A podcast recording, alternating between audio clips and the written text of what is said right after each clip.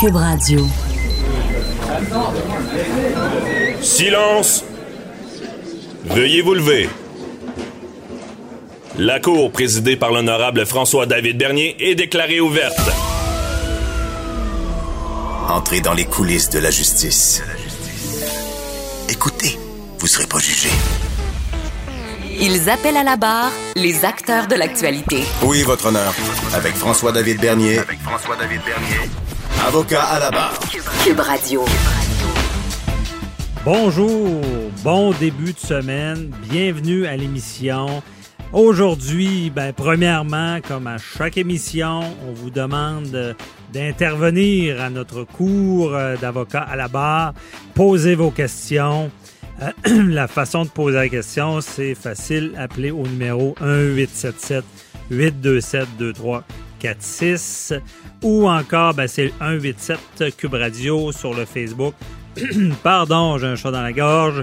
Euh, aujourd'hui, ben, on veut des questions en lien avec euh, les nouveaux, nouvelles conjointes, nouveaux conjoints, nouvelles conjointes.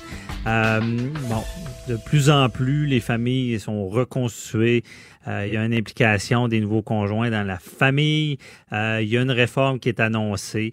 Euh, on recevra tout à l'heure Lise Bilodeau, qui est la présidente de l'Association des nouvelles conjointes et nouveaux conjoints du Québec. Et elle restera, elle va être là à 9h30 et elle va, va rester avec nous à 10h30 pour répondre à vos questions.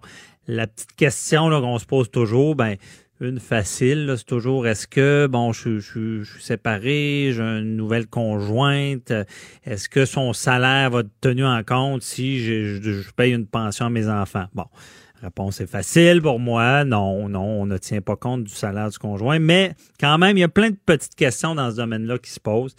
Euh, on parle des conjoints et euh, je vais je, vais sur une nouvelle bon vous connaissez tous en ce moment. Euh, le prévenu a comparu en fin de semaine dimanche.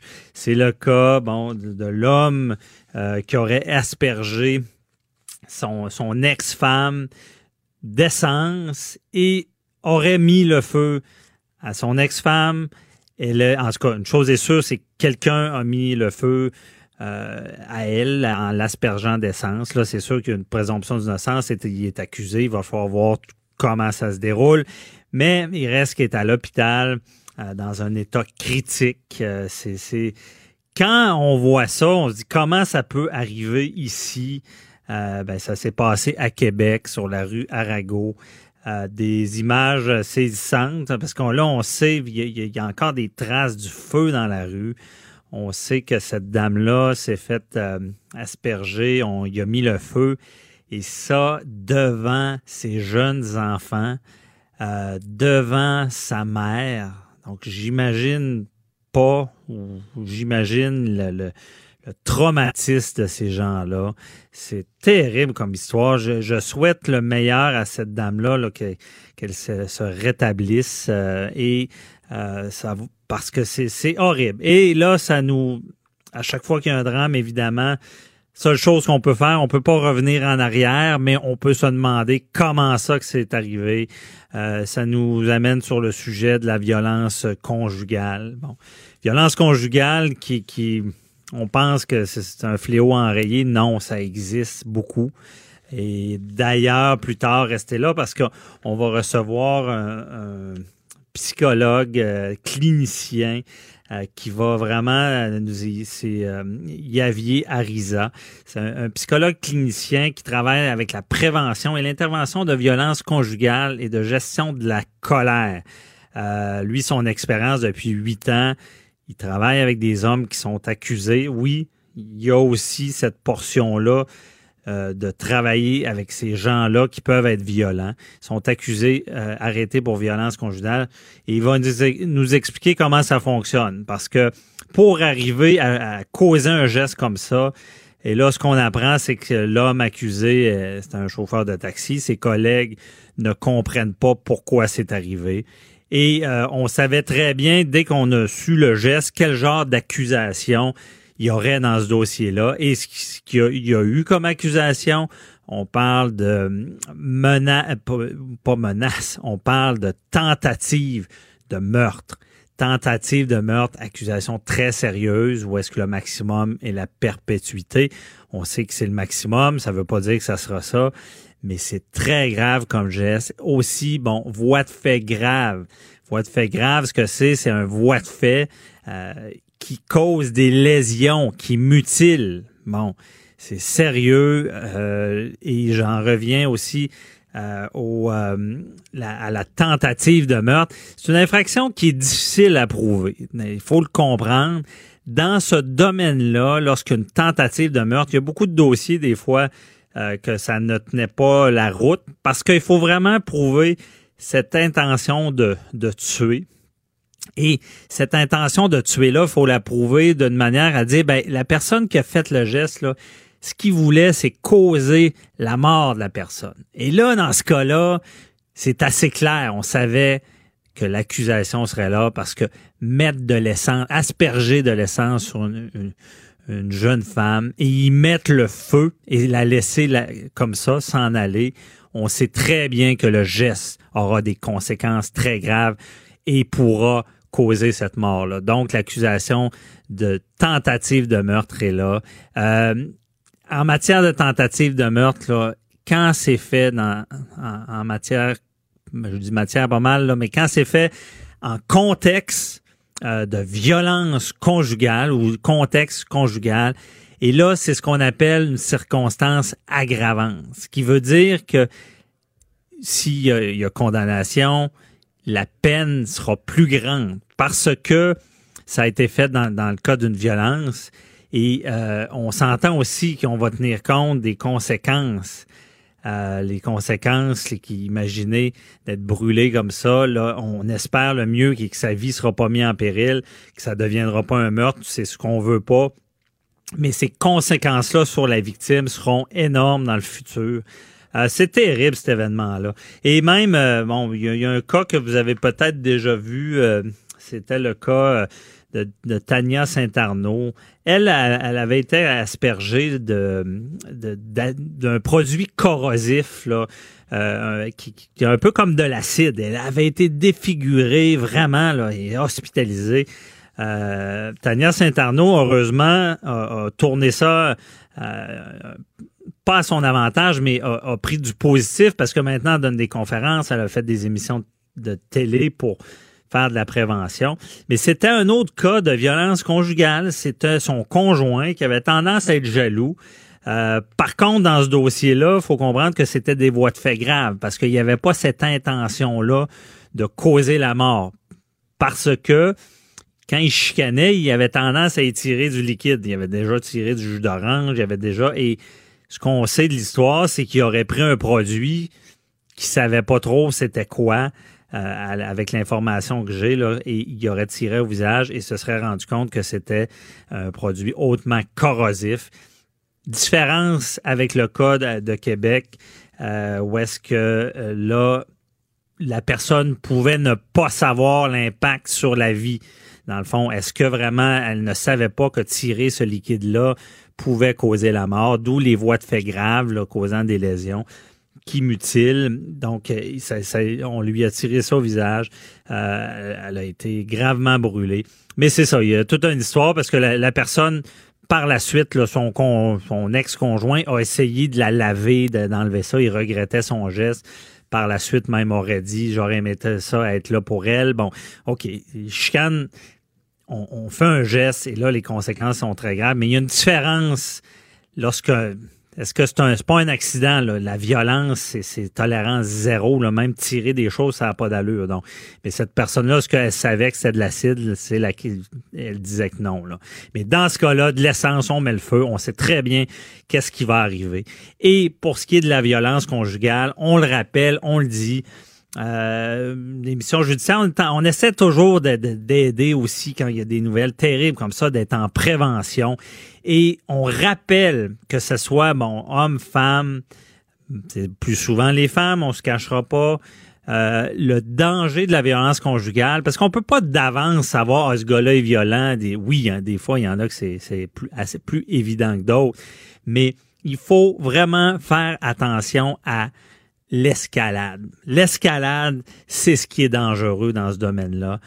au début, souvent, c'est verbal. On, va être agressif. On sait que le, verbal peut être très dangereux aussi, des conséquences psychologiques.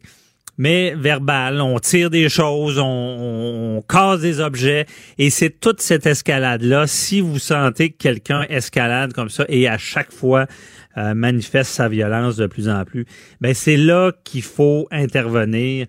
Euh, parce que c'est vraiment c'est le danger que ça finisse mal. On a vu des cas horribles au Québec, comme, Daphné Huard-Boudreau, où est-ce que son conjoint l'attendait chez elle et a commis euh, le pire. Donc, on va en parler cette émission-là de, ce sujet-là. Et d'ailleurs, restez avec nous parce que on parle avec Jean-François Brochu, analyste judiciaire, policier à la retraite de la SQ. On va parler aussi avec lui de ce qui s'est passé avec la, police.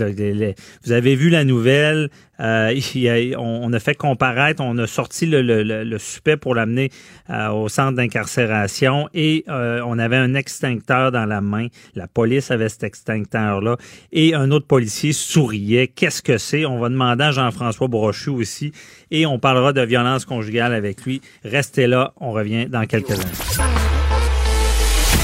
Préparez vos questions. Cube Radio vous offre les services juridiques d'avocats sans frais d'honoraires. Appelez ou textez. 187 Cube Radio. Cube Radio. 1877 827 2346. La présence d'un extincteur sème la controverse hier. Bon, vous avez vu l'arrestation. Euh, ben, l'arrestation, le, déplacement du présumé, euh, la personne accusée de, tentative de meurtre sur cette dame-là qui a pris feu. Euh, on le transfère, on voit deux policiers, un policier avec l'extincteur dans, dans, les bras et l'autre qui a un sourire. Sur le coup, on dit qu'est-ce qu'est-ce qui se passe? Est-ce que c'est une mauvaise blague? Là, il y a un communiqué des policiers qui disent que euh, finalement, ce n'est pas, euh, ce ne serait pas une mauvaise blague, mais simplement qu'il y avait peut-être des gens qui assistaient au déplacement du prévenu et qu'il y avait on, doutait qu'il y aurait peut-être un risque qu'on essaie de, de, l'asperger lui aussi de l'enflammer. Donc, on avait l'extincteur. Euh, on en parle avec euh, notre chroniqueur, analyste judiciaire, euh, policier à la retraite, Jean-François Brochu. Bonjour. Maître Bernier, bonjour. Merci d'être avec nous ce matin. On t'a demandé en demande spéciale avec ce dossier-là qui, qui, qui, frappe encore une fois le Québec euh, de cette femme-là qui a pris feu. Euh, l'accusé, on va commencer peut-être par ça, Jean-François, l'accusé euh, qu'on déplace vers le centre de détention et cette histoire de, de, de d'extincteur. Finalement, avec le communiqué de, de la police, est-ce que c'est crédible de dire que c'était une mesure de prévention? Ben, regarde, écoute, moi, depuis euh, hier, j'ai parlé avec du monde et euh, ce qu'on me dit, c'est que la sergente qui était là à ce moment-là, comme c'est dimanche, il y avait du monde sur le long de la clôture, euh, ils auraient considéré qu'il y avait peut-être un risque de, de, de, vengeance, mettons, là, dans, dans du même style, donc en utilisant un produit inflammable. Et c'est pour ça, serait pour ça que les policiers se seraient munis d'un extincteur pour mesure préventive. Moi, je l'ai analysé ça hier. Je l'ai regardé hier. Je suis obligé de prendre l'explication du syndicat parce que c'est pas le SPVQ qui donne cette explication-là. Hein. les ah, membres, c'est le syndicat. Mais on va la prendre pour ce qu'elle est. Euh, et c'est possible que, que ce soit ça. Je veux dire, je peux, peux pas les mettre en doute. je pense pas qu'il. Mais il reste une chose, c'est que quand on regarde les images, moi c'est ça qu'on doit considérer quand, quand on fait une analyse de quelque chose, c'est qu'on regarde les images. Et hier, à sa face même, mettons que c'était questionnable. il y avait, il y avait. Ben, le sourire était trop aussi là. Ben, il y avait raison. Tu sais, c'est ça, c'est le policier qui est qui a un fou rire euh, qu'on peut on peut pas qui n'est pas dissimulé, hein, on s'entend que mais là c'est ça qui dans le contexte qui soulevait des questions. Maintenant, est-ce que la, la, est-ce ce qu'on nous donne comme explication va être suffisant? Moi, je vais le prendre pour ce que c'est. Parce que de toute façon, a en passant, là, je pense que l'incident est clos parce que dans les faits, ça n'a pas beaucoup d'impact sur le reste de l'histoire, à part peut-être sur l'image, mais, mais ceci mhm. dit, ça n'a pas d'impact là, dans les droits du détenu ou quoi que ce soit. Alors donc, euh, moi, tant qu'à moi, l'incident est clos. Oui, l'incident est clos. Et puis, euh, évidemment, euh, ben, on, cherchait hier, hein, tout le monde cherchait pourquoi il y aurait un extincteur? Bon, l'explication peut, peut être plausible, mais d'un autre côté aussi, c'est le sourire qui, qui, nous marque et euh, le fait, parce que Jean-François, il n'y a, a, pas d'autre façon de procéder. Si réellement on pense que quelqu'un va être aspergé, moi je vois le policier devant moi qui est bien relax, excuse l'expression, avec sa bonbonne, qui, qui, qui, serait aspergé aussi si c'était le cas, là, parce qu'il est devant le, prévenu.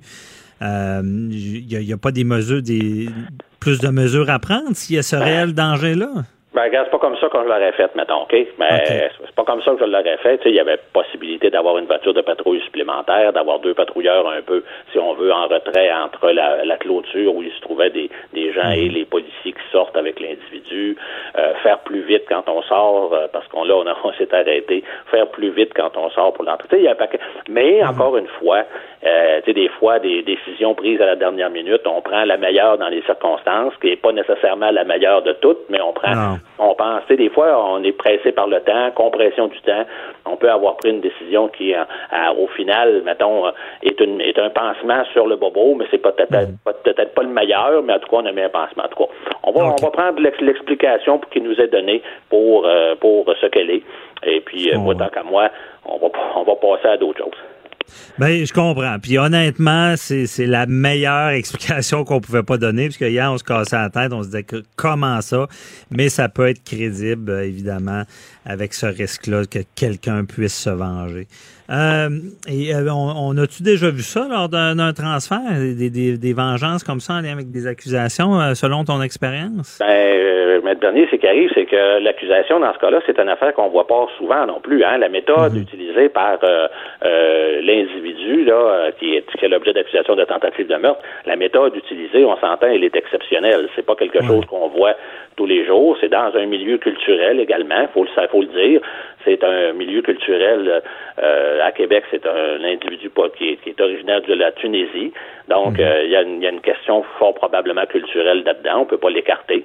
Euh, tout ça ensemble peut, peut justement inciter là, euh, euh, la sergente responsable à prendre des décisions à ce moment-là, au meilleur, si on veut, du moment-là, dans les circonstances. C'est peut-être on s'est essayé d'avoir une voiture de patrouille, il n'y en avait pas disponible, je ne sais mhm. pas, mais moi, quand on se contente de regarder les images, c'est certain que ça pose des questions. On les a posées, on a eu une explication. Je pense que. Non, je comprends bien, puis euh, l'explication est plausible, c'est correct. Mais j'étais plus intrigué parce que, et parlons-en de cette méthode-là horrible, horrible en matière de de violence conjugale, parce qu'en tant que policier, là, vous voyez souvent ça, des, des euh, de violence conjugale, mais d'utiliser ce genre de technique-là, comme, comme tu dis bien, c'est rare. Là. Ça arrive. Ça arrive oui, puis encore une fois, on l'a dit euh, ensemble, on l'a dit tous les deux à LCN à quelques reprises. Hein, ça va être encore cette année, en 2019, qu'est-ce qu'on va suivre? C'est ça, ce sont les, les cas de violence conjugale qui finissent par des homicides. On et en passant, on va ouvrir la parenthèse, madame n'est pas sortie euh, n'est pas sortie de, des problèmes là. Euh, en matière de, de, de, de, de si on veut, de torche humaine, quand on met le feu à quelqu'un ou quand quelqu'un est à proximité d'un incendie, il y a un phénomène qui se produit quand on respire. Euh, puis je dis pas que c'est le cas ici, là. Je vais, je vais ouvrir une parenthèse, je vais être bien clair, là. Je dis pas que c'est le mhm. cas ici, là. Faut, faut être bien, bien clair pour la famille, par respect pour la famille. Mais il reste que dans un incendie, quand les personnes respirent, il arrive qu'il y a des blessures internes qui, mhm. sont impossibles, à, si on veut, qui peuvent s'aggraver pour continuer de s'aggraver malgré les soins euh, qui sont donnés à l'hôpital. On souhaite pas ça là ici, on souhaite qu'on soit capable de la de la de la sauver la dame là, mais c'est ça. Mhm. Alors et quand on dit, euh, je vous l'avais dit d'entrée de jeu là, quand vous avez parlé maître Bernier de l'intention de tuer. Hein, la méthode utilisée, effectivement, toutes les raisons d'une personne, toute personne raisonnable euh, sait bien que mettre quelqu'un en feu, le, la résultante va être la mort. C'est, mhm. Donc, pour supporter l'accusation d'homicide, de, de, tentative de meurtre, euh, on s'entend que la méthode utilisée est un indicateur fort, mais également, il ne faut pas écarter le fait que l'individu a été rencontré par les policiers, interrogé, et peut-être qu'il a déclaré lui-même son objectif. il peut avoir lui-même déclaré son objectif dans son intention réelle lorsqu'il a posé ce geste-là, et ça, ça permet de supporter encore plus une accusation de tentative de meurtre. OK. Et euh, en matière de violence conjugale, c'est justement, est-ce que ces gens-là, parce que c'est pas une personne qui avait un passé d'antécédent criminel, euh, est-ce que c'est comme une volonté de, de faire mal à l'ancien conjoint, d'y faire payer, et que là, d'utiliser de l'essence, c'était pour pour que ça soit encore plus horrible? Est-ce que est-ce qu'il y a cette volonté-là quand il y a des cas de violence de même? Ben, on va, euh, il faut faire attention avant de porter. Euh, moi, je pense que euh, on n'a pas suffisamment d'informations. Moi, en tout cas, personnellement, mhm. je vais me garder une petite gêne. J'ai pas assez d'informations. Ouais, pour pour dire, là, mettons quelles étaient, pour pour quelles raisons. Là, mais bon, est-ce que c'est parce qu'il y a un contexte justement d'origine ethnique, peut-être des mœurs, hein, de, de façon dont on voit les choses. Des fois, c'est différent. Peut-être que c'est ça, peut-être que ça n'a aucun rapport. Mais il reste une chose, c'est qu'en matière de violence conjugale, c'est toujours très intime, c'est toujours puis c'est toujours pour oui, pour faire mal et pour euh, pour faire mal à l'autre, euh, euh, par exemple en enlevant les enfants, en faisant mal aux enfants, en faisant mal, c'est souvent ça, et c'est souvent impulsif aussi. c'est souvent sur, le, coup du moment. Quelquefois, il y a de la préméditation, on le sait, on l'a vu, mais puis dans celle-là, il y en a. Là, je veux dire, c'est certainement muni d'essence, hein, donc il y a des éléments de préméditation. Euh, advenant le cas où Madame malheureusement décéderait, euh, on pourrait fort probablement penser à des accusations de meurtre premier degré là ici. Euh, à cause de la préméditation, oui. Ben, écoutez, c'est toujours bien déplacé pour aller de l'essence. Ah ben oui, l'essence, la façon de faire, le modus operandi. Il y a également bien sûr, des témoins oculaires dans cette affaire-là, hein, les deux enfants qui sont en bas âge, mais euh, il n'est pas impossible que des enfants soient capables de verbaliser, même en bas âge. Euh, et ça se fait avec euh, des policiers qui ont, qui ont une formation pour le faire, puis mhm. dans des circonstances, dans des et c'est enregistré sur vidéo. Mais il y a également la mère de la victime, il ne faut pas oublier, qui était là, qui était présente et qui a tout vu, et qui a tout entendu. Alors lui aussi peut avoir prononcé l'accusé des paroles alors qu'il pose le geste que la dame a entendu, euh, comme un témoin oculaire direct, peut, elle peut avoir répété ces paroles-là aux policiers. Ça peut être des éléments de preuve également qui pourraient éventuellement euh, fournir des preuves pour un meurtre premier degré. OK. Et tu le dis bien aussi, souvent, c'est l'impulsion. Parce que dans ce cas-là, euh, on, sent que, c'est c'est des, des, un geste qui, qui, oui, qui peut être réfléchi à un certain moment, mais c'est de l'impulsion, de, de, vengeance, de, de, de fin de, de, de relation. Là. Oui, puis c'est ce qui me fait. Puis là, je vais ouvrir une parenthèse, peut-être que c'est bon, c'est brouillon un peu, mais tu sais, quand on parle d'entreposage d'armes à feu, par exemple, quand le législateur a décidé qu'on allait entreposer les armes à feu euh, sous clé, qu'on allait euh, entreposer les munitions à part, euh, tu sais, euh, qu'on allait barrer les armes à feu, les pontins des armes à feu, lorsqu'on les entrepose, on va, on va barrer, s'ils ne sont pas, s'ils ne sont pas sous clé, on va les barrer. Ce sont des, des, des actions que le législateur avait prises pour justement donner le temps à une personne qui serait prise d'une colère soudaine de mhm. réfléchir, de devoir poser des gestes qui permettent de donner du temps pour réfléchir, puis revenir sur la décision de passer à l'acte. Ce sont mhm. des, des, des, des, des, actions que le législateur a prises qui sont très efficaces. Dans le cas, euh, dans le cas des violences conjugales, c'est souvent ça. C'est souvent pour ça qu'on voit les violences conjugales avec euh, l'arme blanche parce que c'est à mhm. disposition, c'est facile, c'est facile, on peut, on peut rapidement mettre la main sur un couteau. C'est pour ça qu'on voit souvent ça. Euh, mais c'est tout ça pour dire que, donc, les, oui, en matière de violence conjugale, euh, c'est souvent des. C'est sûr, il y a un contexte, puis vous l'avez dit tantôt, hein, quand ça commence la violence verbale, c'est toujours comme ça, hein, la violence verbale. On peut pas, on doit pas rester les femmes, les victimes, les femmes et les hommes, parce qu'il y a des hommes aussi, même s'ils mhm. sont en moins grand nombre, il y a des hommes. Mais les victimes ne doivent pas rester dans ces contextes. Euh, c'est des contextes euh, qui sont qui sont inappropriés, qui sont euh, toxiques, des contextes toxiques de relations de couple. Euh, plus tôt on, se retire, plus les chances justement de, pouvoir refaire sa vie dans de meilleures conditions mhm. existent. Parce que ça Parce que ça peut redescendre, Jean-François. C'est ça qu'on comprend, c'est que là, je veux pas excuser son geste, mais souvent c'est des gestes qu'il n'y a pas de passé criminel, il n'y a, a pas dans le sens qu'il va commettre de quoi sous la colère. Après ça, il va regretter ce geste-là toute sa vie. Mais est-ce que justement dans la prévention, si ce gars-là aurait eu accès, je sais pas, plus facilement à, des thérapies, des, des ou, qu'on peut on s'arrêter des gens en, prévention pour qu'ils se calment pendant, je sais pas, quelques jours? Parce que c'est souvent ça. Il n'y a, pas un moment qu'ils reprennent leurs esprits puis ils commettent le pire. Là. Alors, il y a tout un débat de société à faire. On le fait toutes les fois. On en discute souvent à LCN, vous le savez, euh, sur dans tous les dossiers de violence conjugale. On revient tout le temps. Vous allez avoir un expert, je pense, euh, en entrevue tout à l'heure, Maître Bernier. Alors, c'est, c'est, quelque chose, effectivement, que la société est toujours en train de regarder comment faire. Il y a des, il y a des, il y a des maisons, il y a des, des organismes qui sont dédiés à, à, aider soit les femmes, soit les hommes qui ont des problèmes de, justement, de, de, de, de garder leur calme et de, de contrôle de soi. Mais mhm. euh, il reste que, encore une fois, il faut, comme société aussi, il faut se le dire, là, moi, moi, en tout cas, personnellement, pour avoir vu ça pendant une trentaine d'années, mhm. euh, il reste que le filet euh, parfait, difficilement, on peut difficilement penser qu'il existe un filet qui va complètement arrêter ça un jour. Là, non, c'est ça. Mais j'ai l'impression, une réflexion pour finir, là, j'ai l'impression que il y, a, il y a, oui, la prévention, les femmes qui sont abusées, mais il y a aussi une réflexion à avoir qu'il y a des gens colériques qui devrait consulter parce que il, tout à fait.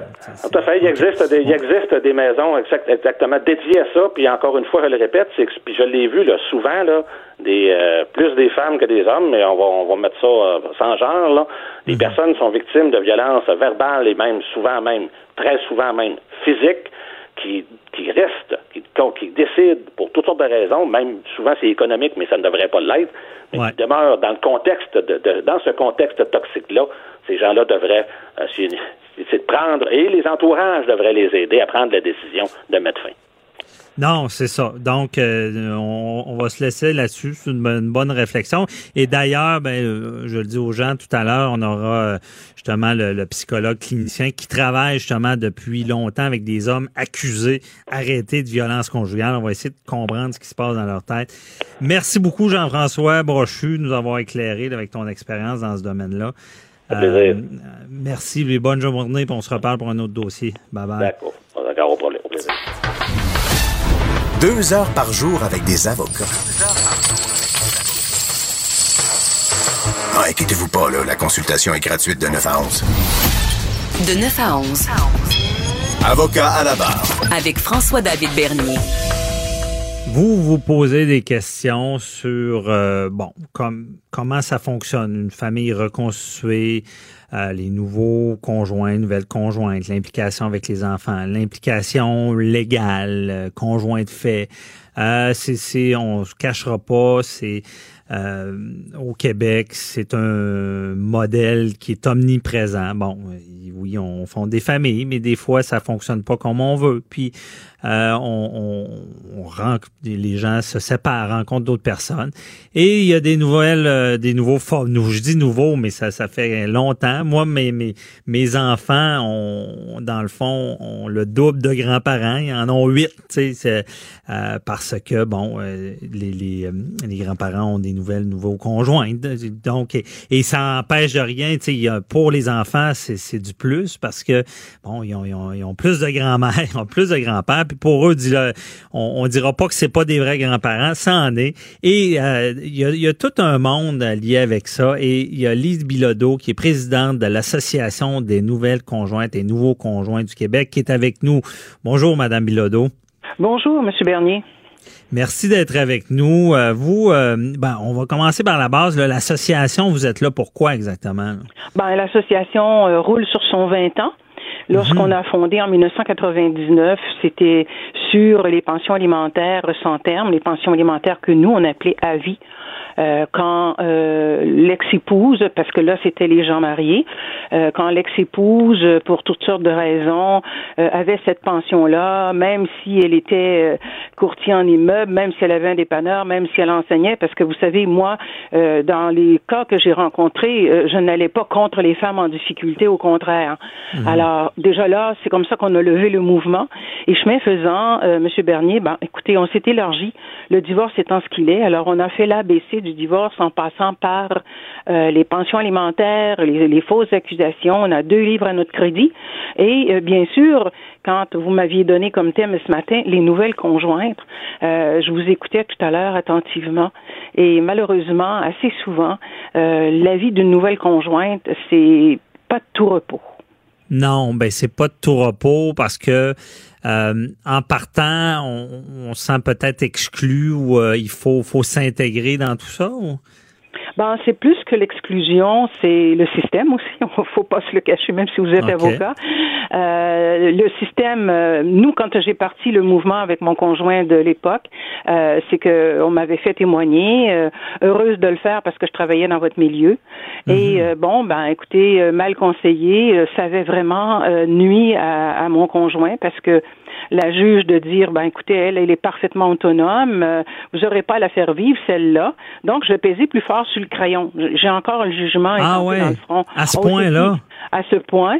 Et naturellement, j'étais peinée parce que je travaillais dans votre milieu, de dire à mon patron, quand je suis revenue du palais de justice, c'est incroyable, euh, j'ai calé mon chum, c'était c'était un fait.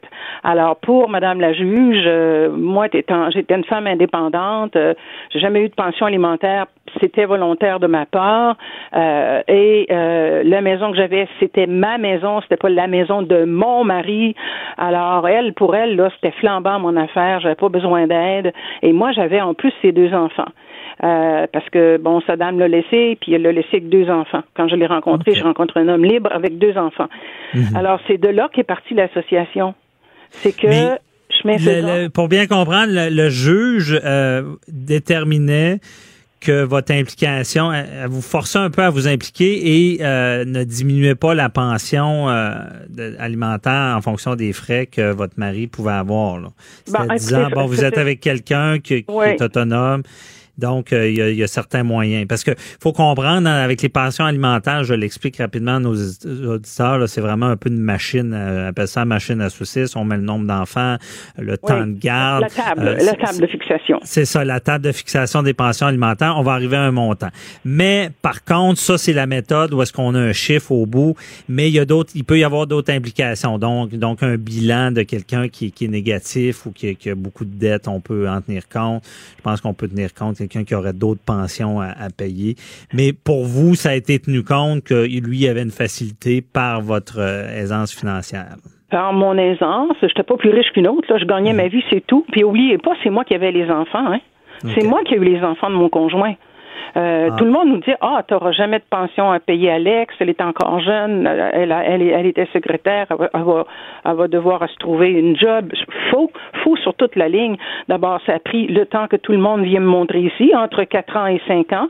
Il a hmm. dépensé une fortune en frais d'avocat. Et comme je vous dis, euh, la juge, moi étant greffière au pénal, euh, la juge a considéré mon autonomie en premier. Et ça m'a frustré, puis ça me frustre encore ce matin de vous en parler. Parce que je dis souvent, parce que je les rencontre, ces femmes-là, moi, ici, et elles me disent, Lise, on rêve-tu, on est en train de faire vivre la première famille. Non, vous rêvez pas, parce que moi, je passais avant vous. C'est exactement ce qui est arrivé. J'avais six enfants, ils payaient une pension à madame qui a jamais retourné travailler, qui s'est, excusez l'expression, qui s'est curé les dents pendant tout ce temps-là. Nous, ici, mhm. on avait les enfants, moi, je travaillais, il travaillait lui aussi. Alors, écoutez, sa boîte. Un autre cas, sans parler de mien. Allez-y, allez-y. Matane, court, bref et précis, je nomme le district Matane, je vais pas plus loin, je protège mes gens. Euh, le monsieur travaillait dans un hôpital en région euh, comme cuisinier, euh, sa nouvelle blonde, nouvelle conjointe infirmière, c'était serré. Lui aussi avait ses deux grandes filles, arrivait mhm. plus à demander au juge de baisser la pension alimentaire Alex. Et le juge de dire, j'ai le jugement ici. Le juge de dire, ben, demandez donc à votre nouvelle conjointe, est infirmière, elle est capable de vous aider. Ben, des ah, même, là, M. Bernier, j'en ai plus que vous pensez. Et c'est pour ça que je dis, quel dommage. Les nouvelles conjointes assument pas mal plus que vous pouvez vous l'imaginer, le côté monétaire de la première famille. Parce que pourquoi? Pas juste légalement parlant, parce qu'elles aiment leur homme. Puis quand mhm. elles le voient, ben, ça, ça, va des deux côtés aussi, homme-femme, j'imagine. Il y a des conjoints qui doivent. Mais c'est quand même frappant de vous entendre, surprenant, parce que Théoriquement, ça devrait pas être le cas selon la loi. Mais vous dites qu'il y, a cette tendance-là à tenir compte déjà des revenus du conjoint ou de la conjointe. Là. Parce ben, qu'il y a beaucoup de gens tendance, M. Bernier, sans aucune méchanceté à mhm. votre endroit. Je sais pas quel âge vous avez, mais moi, j'ai un certain âge, comme dirait Charles Aznavour, pour pas dire un âge certain. Mais sachez une chose, c'est que cette tendance-là, dans ce 20 ans que, que je suis en train de terminer, Euh, ça n'a pas été juste un petit cas, comme vous dites souvent, euh, des petits cas par-ci par-là. Non, non, non, non, non, non, non. J'en vois plus souvent que vous pouvez vous l'imaginer. On tient en compte nécessairement ce que la nouvelle conjointe gagne, ce que la nouvelle conjointe achète. J'ai donné tellement de conférences, là, j'ai pas souligné le texte de loi, je devrais vous l'envoyer, mais il y a un texte de loi, puis c'est pas dans les codes, là, c'est un texte de loi qui dit que normalement, euh, les juges tiennent en compte euh, le salaire de la nouvelle conjointe, son autonomie, etc., etc. Ça, c'est certain, je l'ai le texte. Ouais, c'est ça. Là, on pourrait faire un débat là-dessus parce que théoriquement, on, comme je dis, c'est dans des cas où est-ce qu'il y a des bilans qui sont déposés. Mais je comprends que oui, ça peut aller jusque-là. Euh, mais théoriquement, on devrait pas. Là. La pension devrait euh, être euh, donnée. mais là, il y a une réforme aussi du droit de la famille là-dessus. Oui, je suis au courant. J'ai déposé un mémoire à cet effet. Je sais pas ce que ça va donner, savoir, Parce que je comprends que vous me, vous me soulevez une problématique et qu'il y, a des cas criants. Beaucoup de gens vous contactent pour dénoncer ça, qu'il y, y, a un fardeau qui est imposé malgré tout aux nouveaux conjoints, nouvelles conjointes. Mais euh, dans la réforme du droit de la famille, vous, qu'est-ce que vous voudriez changer? Dans la réforme, vous savez ce qui s'en vient, on va parler des conjoints de fait. Moi, je trouve mhm. que c'est extrêmement lourdeau. Euh, on oublie les nouvelles conjointes, mais totalement là-dedans. Elles n'existent pas. Tout ce qu'on fait, passez-moi l'expression, on passe au tordeur le conjoint faut pas avoir d'enfants. Alors, c'est ce que j'ai dit à mes membres quand j'ai déposé mon mémoire et que j'ai fait des petites conférences ensuite. Soyez bien attentifs au nombre d'enfants que vous ferez si cette loi-là passe. Parce que le gars, là, c'est cinq items. Il est dans la rue. C'est simple que ça. Alors, je n'en revenais pas de ce que j'ai découvert, Monsieur Bernier, dans ce document-là. Entre autres, ce qui m'a heurté, si pour des raisons X, votre homme est camionneur, si pour des raisons X, votre homme ne peut pas prendre des enfants plein temps, alors si madame a les enfants 80 du temps, elle aura nécessairement euh, un supplémentaire garanti à sa pension alimentaire. Quand déjà monsieur verse une pension alimentaire pour enfants, verse des frais particuliers, aura probablement, selon la décision du juge, à laisser le domicile pour qu'il soit déclaré euh, domicile familial. Et on va absolument, par là-dessus, assumer le monsieur devra assumer ce, petit pourcentage qu'on devra donner à madame, ce supplément, et on termine avec ce qui est pas mieux. C'est qu'on laissera à cette ex-conjointe la possibilité de poursuivre monsieur dans un espace-temps incroyable. Elle aura trois ans pour se retourner de bord puis aller rechercher son homme. C'est aberrant. OK. Vous dénoncez vraiment des injustices dans ce domaine-là. Honnêtement, je, je, pensais pas que c'était que ça allait aussi loin. Là. Je, pensais que l'association c'était un peu plus... déposé le mémoire, puis ne vous en faites pas. Ils n'ont pas dit un mot. C'était exactement ce qu'ils disent. Alors, je l'ai contesté. Ça n'avait pas de bon sens. D'abord, ça tue la famille. Puis deuxièmement, Écoutez, on veut des enfants heureux, Monsieur Bernier. On n'arrête pas, de, vous le savez, vous êtes avocat, on n'arrête pas de nous dire. l'intérêt des, enfants, c'est ce qui prime, toujours. Oui. Oui, mais euh, moi, je suis obligée de vous dire que maintenant, je suis en train de dire, puis le bien-être de papa, lui, on le laisse dormir dans sa voiture, on le laisse dormir dans le stationnement du complexe G, ou bien mhm. on laisse la nouvelle conjointe assumer le tout parce qu'elle adore son homme et elle veut pas le perdre. Ben, c'est mon système euh, actuel. OK. Donc, euh, retrouver un nouveau, nouvelle conjointe de nos jours, c'est encore plus difficile parce que certains pourraient partir euh, comprenant une implication qui est plus grande que ce que ça devrait. Là. Ah, vous avez raison. Sur toute la ligne, j'y ai été, nouvelle conjointe, j'en sais quelque chose. J'ai fondé parce que j'avais l'expérience. Mhm. Et les gens que je reçois, c'est les nouvelles conjointes avec leur homme qui mhm. viennent me raconter leur misère, leurs difficultés, euh, et que, comme on me dit souvent, vous savez, Madame Bilodeau, quand mon homme va, va chercher les enfants puis qu'il se bute à une porte fermée, on ne sait pas où aller, euh, il est obligé de revenir, il a fait tant de kilométrage. Mhm. Vous n'avez pas idée de ce que j'ai entendu, M. Bernier, dans 20 ans. Et je, vous assure d'une chose. Je ne pense pas que les gens viennent voir Mme Bilodeau pour leur raconter des bêtises, des mensonges ou des sottises. C'est la vraie mhm. vie que je rencontre ici. Je comprends. Puis je comprends votre message, mais à vous écouter aussi, c'est en domaine familial, euh, il y a encore du sexisme. Devant il y en a énormément. Les tribunaux. Il y en a énormément. Je dirais même, M. Bernier, il y en a trop. On devrait, on devrait trouver le moyen. Vous savez, M. Bernier, vous êtes avocat, vous en avez entendu parler. J'étais là quand Mme Lavallée, euh, l'année passée, a lancé son petit projet. J'étais au mhm. palais de justice et ça s'appelle, en, Belgique, on appelle ça le modèle Cochem. Ici, on a appelé ça autrement. J'ai pas en mémoire, là. Mais écoutez, ça favorise les, les, les, justement, vous en parliez tantôt, ça favorise les ruptures. C'est que le juge, les travailleurs sociaux, les avocats, tout le monde sont autour de la table. Tout le monde font fonctionne ensemble. Tout le monde va, comme vous l'avez dit, pour le bien-être des enfants. Ça, ça aiderait énormément au Québec. Ben, il, y a, il, y a, sûrement euh, place à l'amélioration. Mais euh, Madame Bilodeau, euh, de toute façon, restez avec nous tout à l'heure. On se reparle à 10h30. On, on va recevoir les questions du public. On approfondira un peu le sujet qui que ce que je vois est plus criant que ce que je pensais. Donc, on se parle tout à l'heure. Merci beaucoup.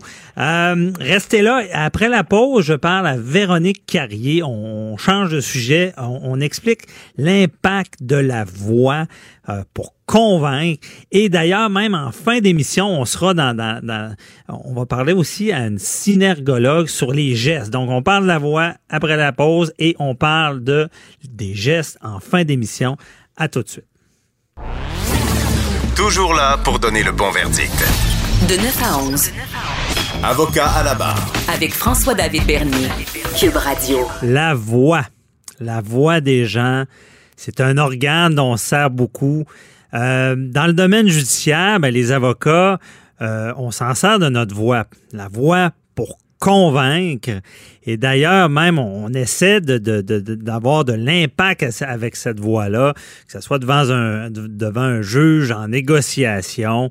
Et même, je fais des petits parallèles avec, euh, bon, pour ceux qui connaissent Star Wars, dans Star Wars, tu as la force, on dit à quelqu'un, tu dois faire ça, et il t'écoute. Ou même un, un, plus vieux film, Dune, où est-ce que la force, ben dans le fond, la force dans Star Wars est un peu inspirée de Dune, qu'on appelait ça la voix. On a un appareil, et lorsqu'on a l'appareil, les gens font ce qu'on leur dit. Est-ce que vraiment dans, dans, dans, le quotidien, ça a un impact ou même dans nous, dans la profession d'avocat? Et je suis avec euh, Véronique Carrier, qui est euh, formatrice et conférencière en art oratoire de l'atelier Technique Vox. Bonjour, euh, Véronique. Bonjour. Merci d'être avec nous. Donc, la voix, tu connais ça. D'ailleurs, tu as formé euh, beaucoup d'avocats oui, oui. dans les arts oratoires. Oui. OK. Et, et où ça part, là, la, la, la, voix? Est-ce que vraiment ça peut avoir un impact sur convaincre une personne? Oui, parce que, bon, tout d'abord, Louis est un des premiers sens qu'on développe dès Dès, dès le, on est dans le ventre de notre mère et c'est le dernier qu'on perd avant notre mort. OK. Donc, on est très, très sensible à Louis sans trop s'en rendre compte. Euh, et, par exemple, quand vous voyez la, la photo de quelqu'un que, que, vous connaissez qui est décédé. Vous allez, bon, là, vous voyez la photo, mais si vous entendez sa voix, vous n'aurez pas la même émotion. Ah ouais, c'est vraiment la voix peut nous rappeler, ben, nous, nous faire vivre une émotion ou même rappeler des souvenirs. Oui, c'est c'est prouvé là, que c'est plus fort même que, la, que certaines fois là, juste de, de regarder. OK. Et ça a un impact direct. Et la voix, non seulement, parce que la voix, il faut dire qu'elle est reliée à, à toute no, no, notre posture, elle est reliée à notre production hormonale. Ça peut aller très, très loin. Mm -hmm. et, même, et même relié à notre état d'âme. Quelqu'un qui fait. est malade aura souvent, on dit, une, une voix faible. Oui. Et euh, quelqu'un qui est en forme, bonjour, on, on, la voix va transparaître beaucoup. Là. Oui, mais il y a quelqu'un qui se force aussi et quelqu'un qui ment ou quelqu'un qui veut trop. Okay. Ça aussi, on le ressent. On peut ressentir et détecter des choses avec quelqu'un qui ment. C'est quoi l'exemple? On va on va bégayer, on va hésiter? Oui, il y a ça où euh, on va. Il y, y, a comme un effort qui va se faire au niveau du. La, ça, ça, va être un peu saccadé comme ça, mais il y a quelque chose qui n'est pas euh, cohérent avec le souffle. Mm -hmm. Quand on est en si vous voulez, ou en, en cohérence avec qu'est-ce qu'on on est, qu'est-ce que quand on est convaincu de quelque chose, ça part vraiment du ventre, c'est pas fabriqué là. C'est ça, c'est pas fabriqué. D'ailleurs, moi j'ai déjà représenté quelqu'un puis je croyais pas je, je veux dire, j'avais des difficultés à le représenter, ma voix, je m'en rappellerai toujours, j'étais tellement plus convaincu que je devais même le représenter, que je me rappelle avoir encore, j'avais de la difficulté à parler tellement que je, je, le croyais plus. Donc, je peux comprendre que c'est directement lié. Et même, euh, on va parler des avocats tantôt aussi, mais la voix, ça part de notre jeunesse. Je veux dire, souvent, les parents vont beaucoup utiliser la voix pour que les enfants écoutent. Là. Oui, oui. Et puis, euh, la voix, c'est relié, euh, parce que tout l'appareil vocal, la mécanique, la voix, c'est relié à la respiration, comme je disais tout à l'heure, à la mmh. posture. Dès notre jeunesse, on modifie notre respiration. Mmh. Euh, et là, on va, selon no, le, notre, notre tempérament qui est plus ou moins perfectionniste, on va monter le souffle. Mhm. On va respirer, on va avoir une respiration qui va, être- qui va devenir beaucoup plus thoracique. OK. Et ça, cette respiration-là, 93 des gens ont une respiration thoraci- thoracique. Pardon. Alors, c'est une respiration qui, qui est plus haute. Et plus une personne est stressée et anxieuse, plus elle va avoir la respiration haute. Ah, OK. Donc, euh, ça, ça part de quand on est jeune et ça, ça va modifier notre voix. Là, si je parle avec euh, la, respiration haute, euh, vois-tu, là, ça- je peux respirer, je, vais- je vais parler de plus en plus rapide, je vais avoir des gestes plus hauts, je vais, je vais parler rapidement, ma voix va être plus haute. Et je vais moins convaincre, je vais, je vais moins être posé, si on peut dire. Tout à fait. Là, je viens de descendre ma voix. Et puis, euh, bon, s'il y a quelque chose qui, qui nous dérange, euh, qu'on a les émotions dérangées ou on on, on, on veut pas, euh, on veut pas que, que les gens perçoivent qu'on est dérangé, Mhm. le meilleur truc, parce, que tout de suite, notre voix, c'est c'est vraiment le baromètre hein, de nos émotions. Oui. Donc, tout de suite, un truc que je dis souvent, on met la main dans le bas du ventre, on laisse le diaphragme se déposer dans la main, donc comme notre ventre relâché, et tout de suite, la voix descend. Mhm. Tout de suite, notre rythme, parce que la voix est reliée à notre rythme, OK. le rythme ralentit aussi. Mhm. Le débit ralentit. Et c'est mieux. Oui, C'est mieux. fait. Oui, Donc, c'est ça, je comprends. Il y a vraiment des techniques pour avoir une meilleure voix. Pour quoi, dans le fond? Qu'est-ce que ça donne d'avoir une meilleure voix dans Ben, notre on- quotidien? Ben, je, par- je, je dirais pas la beauté. L'idée dans ça, c'est on peut utiliser notre voix, bon, comme vous les avocats, pour négocier, pour plaider, tout ça. Exemple, si on veut négocier, Mhm. un des plus euh, grands négociateurs euh, en France, Christophe Coppen, lui, il- il- on le surnomme la voix. Il disait, il, dit euh, souvent, puis ça, on, on peut faire l'effet miroir avec, euh, Mhm. avec la voix. C'est même pas de manipuler, c'est d'installer un climat, c'est d'installer un climat de confiance. OK. Donc, il faut se centrer au départ. Se Mhm. centrer, c'est respirer, euh, descendre notre souffle, descendre notre diaphragme. Et tout de suite, la voix va devenir plus grave. Si notre voix est plus grave, c'est prouvé aussi, on met les personnes davantage en, en- en confiance. Mhm. Si on a une voix naturellement haute, on a juste à ralentir le rythme et déjà, elle va être plus grave dans- par rapport à notre registre normal. C'est ça que je veux dire surtout. OK. Et ça, ça met les gens en confiance. C'est parce que euh, puis ça détend aussi parce qu'une voix trop haute, ça stresse le cerveau. Mhm. Donc, on, n'écoute plus. Non. les gens vont plus nous écouter. Oui. Et euh, après ça, si une personne est en panique devant nous ou, ou, euh, euh, s'énerve, comme lui, il négociait avec les, euh, les kamikazes, puis tout ça, puis avec les, les, terroristes. Mhm. Il était au téléphone, il faisait en sorte que les, les gens ne tiraient pas sur quelqu'un. Donc, il allait avec sa voix grave. Et après ça, il synchronisait. Il allait par imitation de caractéris- des, des caractéristiques vocales Ouais. des gens qui étaient en face de lui. Certaines caractéristiques. Donc, il reprend les caractéristiques de la voix de l'autre personne Oui. pour communiquer avec Oui, lui? oui, pour entrer dans des choses communes.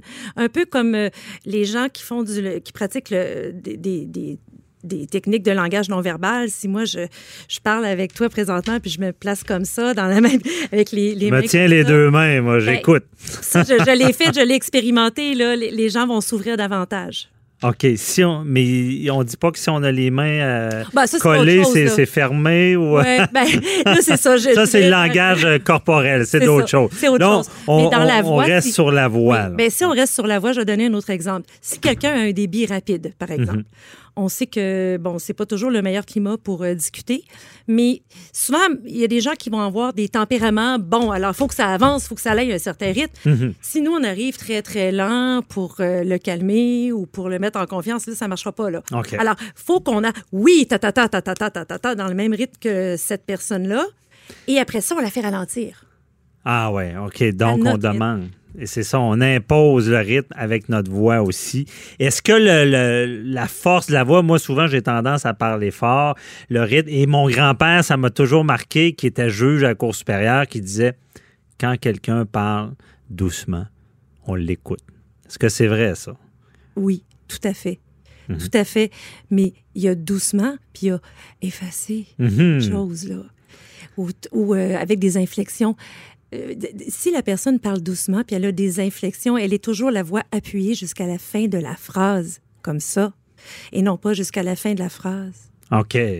Donc, c'est ça. Ça il y a n'a pas le même impact. ça n'a pas le même impact. Il faut toujours être appuyé. Puis quand je dis être appuyé, c'est être connecté à, à notre centre des communications, qui est notre appui, qui ça se trouve être notre ventre, nos muscles abdominaux. Ça, techniquement parlant, c'est difficile, c'est abstrait comme ça à la radio, là, mais ça, ça s'apprend. Puis on le faisait bébé, là. Alors, ça se réapprend en grandissant. C'est ça. Donc, dans, dans, les formations, les conférences, il y a des techniques, là, des trucs comme ça, Oui. physiques, Oui, pour améliorer la voix. oui. Euh, c'est, on n'a pas seulement une voix en naissant, puis ça finit là. On peut travailler ça, là. C'est ce que j'ai Ben, compris. en là. fait, oui, ben c'est ça. Moi, je, suis- je, je- je l'ai travaillé. En fait, je suis chanteuse classique euh, de formation. Mhm. Et euh, comme les comédiens, comme les chanteurs classiques, on, on apprend, on réapprend à, à parler. euh, on réapprend à placer notre voix comme avant les états d'anxiété et de stress qu'on Mhm. avait, qu'on a, qui a fait qu'on a modifié notre respiration jeune, qui fait qu'on a modifié notre voix. Oui, OK. Donc, ça, on réapprend. Oui, à- et, et dans ce qui est de la voix, c'est ça que je comprends bien. Il y a beaucoup, une grande partie vient du respire. tout à fait. Un bébé, ça nous convainc, hein? Oui. Je- mais un, bébé qui veut quelque chose, là, il a- puis il n'y a, pas besoin de crier, là. Oui, OK. Mais, la c'est- façon qui. C'est une analogie comme ça, mais nous, à- à- quand on était, si vous voulez, à l'état brut, puis souvent, c'est une façon de se défendre socialement. Quand on, on fabrique une voix, on fabrique, on, on se fabrique une espèce de personnage social, hein, finalement. Oui. Puis, euh, puis euh, il y a moyen, quand on est adulte, justement, de revenir euh, complètement cohérent avec notre corps, de, de parler avec notre corps, tout simplement, de parler avec nos intentions et euh, sans euh, devenir vulnérable pour autant. Et dans la pratique professionnelle, ce qui arrive, c'est que euh, on- on- les gens n'ont pas d'affaires. On veut pas dévoiler des émotions inutiles. Puis, on peut être sincère sans dévoiler ces, ces émotions-là. Mhm. Donc, il faut faire attention. en- avec la- il y a une différence entre les émotions et les intentions. Alors, quand on se prépare physiquement, je reparle encore de la respiration et de la posture, c'est ça finalement qui va installer notre voix. Alors, pour ça, il faut aussi savoir exactement à- mettre des mots, savoir exactement quelles seront nos intentions euh, quand on va parler à quelqu'un. Et les mots qu'on va dire qui vont exprimer cette intention-là, tu sais, c'est du théâtre, hein? Oui.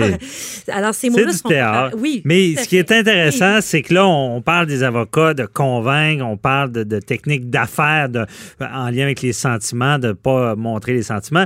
Mais euh, nos éditeurs à la maison le savent, la plupart qui ont des enfants ont expérimenté l'impact de la voix. Moi, avec mes enfants, je le sais, des fois, je leur dis écoutez, les enfants, on y va maintenant. Je veux dire, la manière. Et là, j'ai les sens là, parce que j'ai la, la façon que j'ai parlé et que j'ai eu plus d'impact que si j'avais marmonné euh, ma Oui. phrase. là. Puis les animaux, ils comprennent pas les mots, hein? Mais non. Qu'on prenne la voix, par exemple. prenne la voix. Ben, c'est très intéressant. Déjà tout le temps qu'on avait. Merci beaucoup, Véronique Carrier. Très intéressant. Donc, on suggère à nos auditeurs de travailler votre voix avec la posture et le respire. Donc, euh, euh, merci beaucoup. là. Bonne journée. Déclarez-vous solennellement de dire la vérité, toute la vérité et juste la vérité. De 9 à 11. Avocat à la barre. Avec François-David Bernier. La cour itinérante. Euh, le travail en région. Est-ce que vous connaissez bien ça? Euh, vous savez que le directeur des poursuites criminelles et pénales, ben, on travaille partout au Québec. Donc, il y a eu cette cour-là qu'on dit itinérante. Il y a des régions où c'est un peu plus compliqué. Et on en parle avec euh, Maître Jonathan Trondeau du DPCP. Bonjour. Bonjour, Maître Bernier. Merci d'être avec nous. en fait, mon nom. Euh, pardon?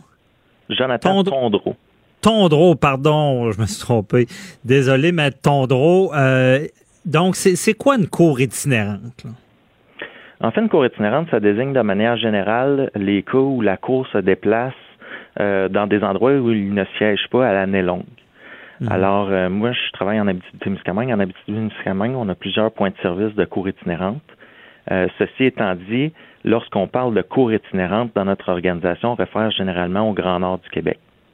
Ah ouais, OK, au Grand Nord. Euh, parce que c'est des lieux où est-ce qu'il n'y a pas de palais de justice. Là. Absolument. En fait, euh, la Cour itinérante dans le Grand Nord là, a été créée en 1974 par le gouvernement de Robert Bourassa. Et euh, dans une optique de rendre la justice plus accessible, mieux adaptée à la population autochtone du Grand Nord, Euh, effectivement, à l'époque, il n'y avait pas de palais de justice dans le Nord. La justice se faisait, par exemple, dans des gymnases d'école, des arénas ou des salles communautaires. Mhm. Ceci étant dit, en 2019, il y a plusieurs palais de justice dans le Nord. Le bureau du directeur des poursuites criminelles et pénales à Amos dessert le Grand Nord du Québec. Il y a également le bureau de Sept-Îles qui fait de la cour itinérante au Nord. Et euh, c'est séparé en deux euh, communautés, je peux m'exprimer ainsi. Là. Alors, on parle Ouais. des Inuits dans le Grand Nord du Québec qui, eux, ont pas des palais de justice dans toutes les communautés. Puis également les Premières Nations CRI qui, eux, ont des palais de justice dans toutes leurs communautés qui sont, soit dit en passant, très, très beaux. Ah ouais, OK. Et euh, ça, ça implique quoi pour, pour vous, pour les procureurs? C'est beaucoup de déplacements? Effectivement, c'est énormément de déplacements. Les procureurs qui travaillent à- au point de service d'Amos euh, sont dans le Nord environ de 8 à 14 semaines par année. Alors, euh, il y a des obligations importantes qui sont rattachées à ça, là, ne serait-ce que de penser qu'ils doivent prévoir, par exemple, leur nourriture pour toute la semaine lorsqu'ils se déplacent dans le Nord. OK. Alors, euh, ça inclut de cuisiner euh, la fin de semaine avant le départ. Et euh, évidemment, quand on se trouve dans le Nord, les, euh, les semaines sont longues. Il y a énormément de travail qui est fait là-bas. Alors, les procureurs reviennent fatigués. Là. On parle de gens qui sont vraiment passionnés par le Nord. OK. Il faut vraiment. euh, et, et ça implique des déplacements en avion, j'imagine? Oui, les déplacements se font en avion. En ce qui concerne toutes les communautés inuites, là, ça se fait toujours par avion parce qu'il n'y a pas de chemin public pour se rendre sur les communautés. C'est la seule façon de se déplacer finalement vers les communautés. En ce qui concerne les communautés CRI, il y a certaines communautés où le déplacement se fait avec un autobus de la cour, mais les procureurs se rendent par avion à Chibougamau lorsqu'ils siègent sur ce qu'on appelle les communautés CRI intérieures. Puis à la baie James, ils se rendent par avion. OK, vraiment. euh, Et euh, une fois qu'on on est on, est itinérant comme ça avec la, la cour, mais c'est pas ça. Il faut vraiment euh, s'adapter euh, à des dossiers qui peuvent être très différents. On parle de dossiers dans, en, matière euh, autochtone. Absolument. La plupart des dossiers dans le nord du Québec, euh, les accusés sont d'origine autochtone. Il y a des accusés qui sont d'origine allochtone. C'est les gens qui résident là, finalement, généralement pour le travail. Ceci étant dit, euh, c'est la communauté autochtone qui occupe la vaste majorité du rôle, là, ce qui est représentatif également de la, de la population là-bas. Vous avez évoqué que c'est différent. C'est différent sur deux aspects. D'abord, le travail du procureur pour ce criminel et pénal là-bas est très, très différent parce que les ressources ne sont pas les mêmes. On peut penser, par exemple, à l'accès Internet euh, qui est peu fonctionnel ou très, très lent. Alors, si on a à faire des recherches euh, à la dernière minute, là, généralement, on va requérir l'aide des collègues. Nous, on dit au sud, là, mais on se trouve quand même en Abitibi-Témiscamingue, alors on est relativement au nord. Euh, ça, c'est un aspect qui est différent. L'autre aspect qui est différent, c'est que la, la criminalité là-bas, euh, on parle d'une criminalité qui est relativement homogène, là, beaucoup de crimes avec violence, beaucoup de bris de conditions lorsque les accusés sont sous condition de la police ou de la cour. Alors, c'est ce qui occupe la vaste majorité du rôle. Je comprends.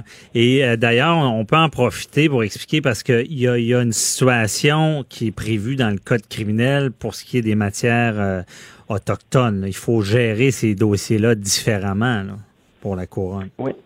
Oui, vous avez raison. On parle là, au stade de la peine. il y a des, euh, des distinctions importantes. Alors, le code criminel prévoit qu'en matière autochtone, il faut étudier avec encore plus d'attention toutes les, euh, les sanctions substitutives à une peine de détention. Alors, il y a une attention particulière à porter là-dessus. Et D'ailleurs, la Cour suprême le rappelé à de nombreuses reprises, la Cour d'appel du Québec. Euh, ce qui fait qu'on étudie à fortiori des moyens de justice alternatifs à la détention. Il faut comprendre également que c'est assez complexe d'imposer des peines de détention dans le Nord parce qu'il n'y a pas d'établissement de détention au nord du 49e parallèle.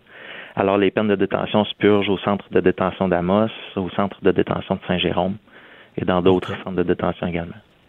OK, donc il y a vraiment une complexité. Là, de- il faut déplacer les prévenus bon, pour les, les incarcérer. là. Exactement. OK. Et euh, cette situation autochtone, il y a beaucoup de gens, on va, on va défaire des mythes aussi. Il y a beaucoup de gens qui disent ah, c'est comme un privilège qu'ils ont euh, de- d'avoir des peines qui sont euh, des- plus de sol- solutions alternatives et des peines qui sont des fois moins lourdes. Euh, mais c'est pas ça, là. C'est que ces gens-là, il il il y a un niveau de criminalité là-bas qui est plus élevé, donc il y a plus de chances que quelqu'un commette un crime. C'est un peu ça? Euh, effectivement, le niveau de criminalité est très élevé dans le Nord par rapport au prorata de la population, là, si on compare avec euh, dans le Sud. Euh, Ceci étant dit, la raison pour laquelle euh, on peut croire à certaines occasions qu'ils reçoivent des peines moins élevées, c'est parce que le Code criminel prévoit que la peine est individualisée à la personne. Alors, on tient compte de son passé. euh, dans la détermination de la peine. On tient compte également des raisons sous-jacentes qui créent le, comportement délictuel. Euh, et les Autochtones dans le Nord ont vécu plusieurs choses qui sont assez difficiles au cours des décennies, ce qui fait que euh, ça peut mhm. amener de manière générale des peines qui sont sans dire plus basses, là, qui sont différentes et qui comportent généralement des alternatives à la détention des peines qui tiennent compte de la réalité dont il vit. C'est une sorte d'adaptation.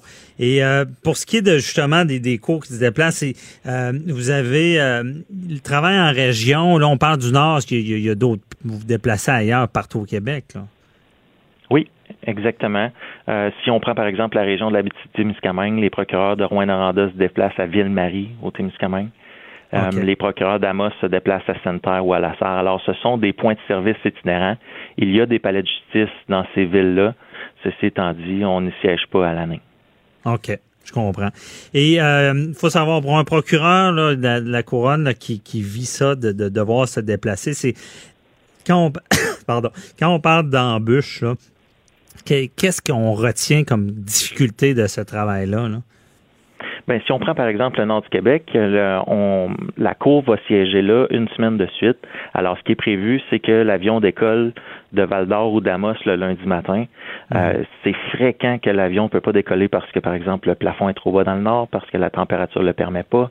Il y a, par exemple, trop de vent, des blizzards, ce qui fait que la Cour est régulièrement décalée. Euh, qui a pour effet de compresser la semaine parce qu'on comprend qu'il faut que les mhm. dossiers procèdent quand même. Euh, il y a été question euh, dans les médias de l'arrêt Jordan au cours des dernières années concernant les délais judiciaires. Alors ça, ça s'applique dans le Nord également. Euh, mhm.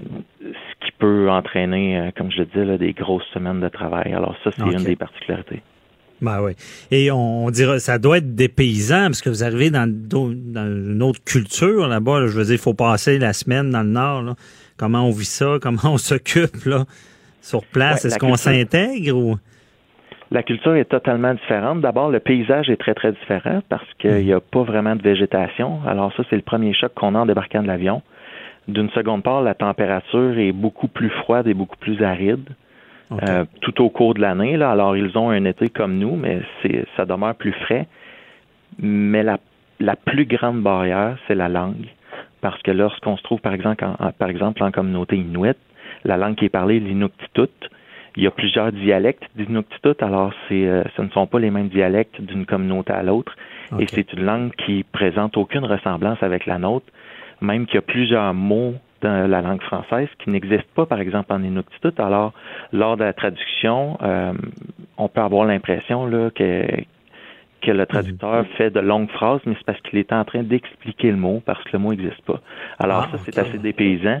Et si on se si on va faire de la cour dans les, euh, les Premières Nations CRI, ben, il y a également de la traduction à CRI, ce qui fait que les procureurs d'Amos travaillent généralement en anglais, traduit dans une de ces deux, langues-là. Hmm. OK, bon. Et puis, euh, sur place, est-ce qu'on peut avoir peur de sa sécurité ou on, est bien accueilli? Non, on est Parce très que bien vous êtes quand même un procureur sur place. Là. Ouais. Oui, euh, il y a pu avoir là peut-être des incidents euh, isolés au cours des dernières années. Puis là, même, je, vous dis ça, mais j'ai rien en tête. Là. Mhm. Je sais qu'il y a peut-être eu déjà des questions sur des biens matériels, mais en ce qui concerne la sécurité des procureurs, à ma connaissance, il n'y a jamais eu d'incident. Et il euh, faut comprendre qu'une manière générale, la population là-bas est très, très accueillante. Alors, il n'y a pas d'enjeu de sécurité en particulier qui se pose. Et il y a également des organisateurs de voyages qui sont surtout les voyages et qui veillent au bon déroulement. Bon, je suis content d'entendre ça. Ça veut dire que vous êtes quand même bien accueillis. Mais euh, justement, je peux m'imaginer comment ça doit être quand même dépaysant pour vous d'aller là, loin de votre famille. Euh, merci beaucoup, euh, Matt Jonathan Tondreau, de nous avoir éclairé sur ces cours itinérantes et le travail en région. Merci, là. bonne journée. Ça me fait plaisir, Matt Bernier. Bonne journée à vous également. Avocat à la barre. Alors, je procède à la lecture du verdict. Avec François-David Bernier. Les meilleures plaidoiries que vous entendrez. Cube Radio. Vous avez des questions à nous poser, euh, 187 Cube Radio ou sur le Facebook. Euh, vous pouvez nous, nous parler tout à l'heure euh, euh, des, nouveaux conjoints, Lise Bilodeau. Je vous ai demandé des questions à ce sujet-là. Vous pouvez également nous poser des questions avec l'entrevue qui va suivre sur le psychologue clinicien en lien avec le dossier bon, de ce qui s'est passé avec la dame qui, a pris feu, qui est un dossier de violence conjugale. et je suis avec... qui va rester avec nous pour les questions après. Euh, Yavier Ariza, psychologue clinicien, euh, qui a l'expérience euh, de ce genre de dossier-là, euh, des dossiers où est-ce que il faut, il y a des, tu sais, il y a deux, deux volets. Il y a la prévention du côté bon, des, des femmes qui sont victimes de violence conjugale. Il y a aussi, il faut se poser des questions sur les, les agresseurs, malheureusement souvent des hommes. Euh, il y a cette escalade-là qu'on craint. On le disait tout à l'heure avec Jean-François Brochu. Y a-t-il lieu aussi? Il faut donner accès à consulter parce que lorsque le pire arrive, on, on c'est pas euh, tout, souvent c'est l'impulsion, c'est la rage, c'est la colère de ces gens-là. Ils commettent un geste qu'ils vont regretter toute leur vie. Je veux pas les justifier, mais quand même, peut-être qu'il y a lieu de désamorcer ça avant. Je cherche tout le temps des solutions quand il arrive des drames, c'est normal. Et on en parle avec euh, Yavier Ariza qui est avec nous, psychologue clinicien. Bonjour euh, Yavier. Bonjour, merci beaucoup. Merci d'être avec nous. Euh, on va commencer, on part de cette nouvelle-là qui, qui, qui, nous marque tous. Là, lorsque un ancien conjoint qui a des enfants qui va mettre le feu à son ex-conjointe devant ses enfants.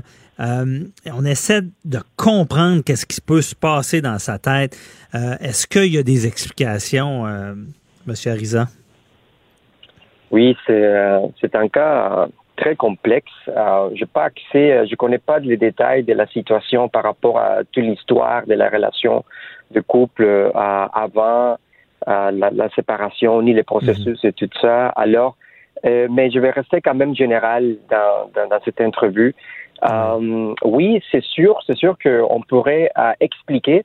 Les problèmes, c'est que malheureusement, on n'ose pas vraiment à, à essayer d'expliquer comment ça peut arriver parce que des fois, c'est c'est c'est difficile parce qu'il s'agit d'une victime. Alors, euh, c'est beaucoup plus l'aide vers les, victimes. Mais comment on peut les prévenir sont comme ça? C'est la question qu'il faut se poser. C'est une situation très triste, c'est très hmm. délicat.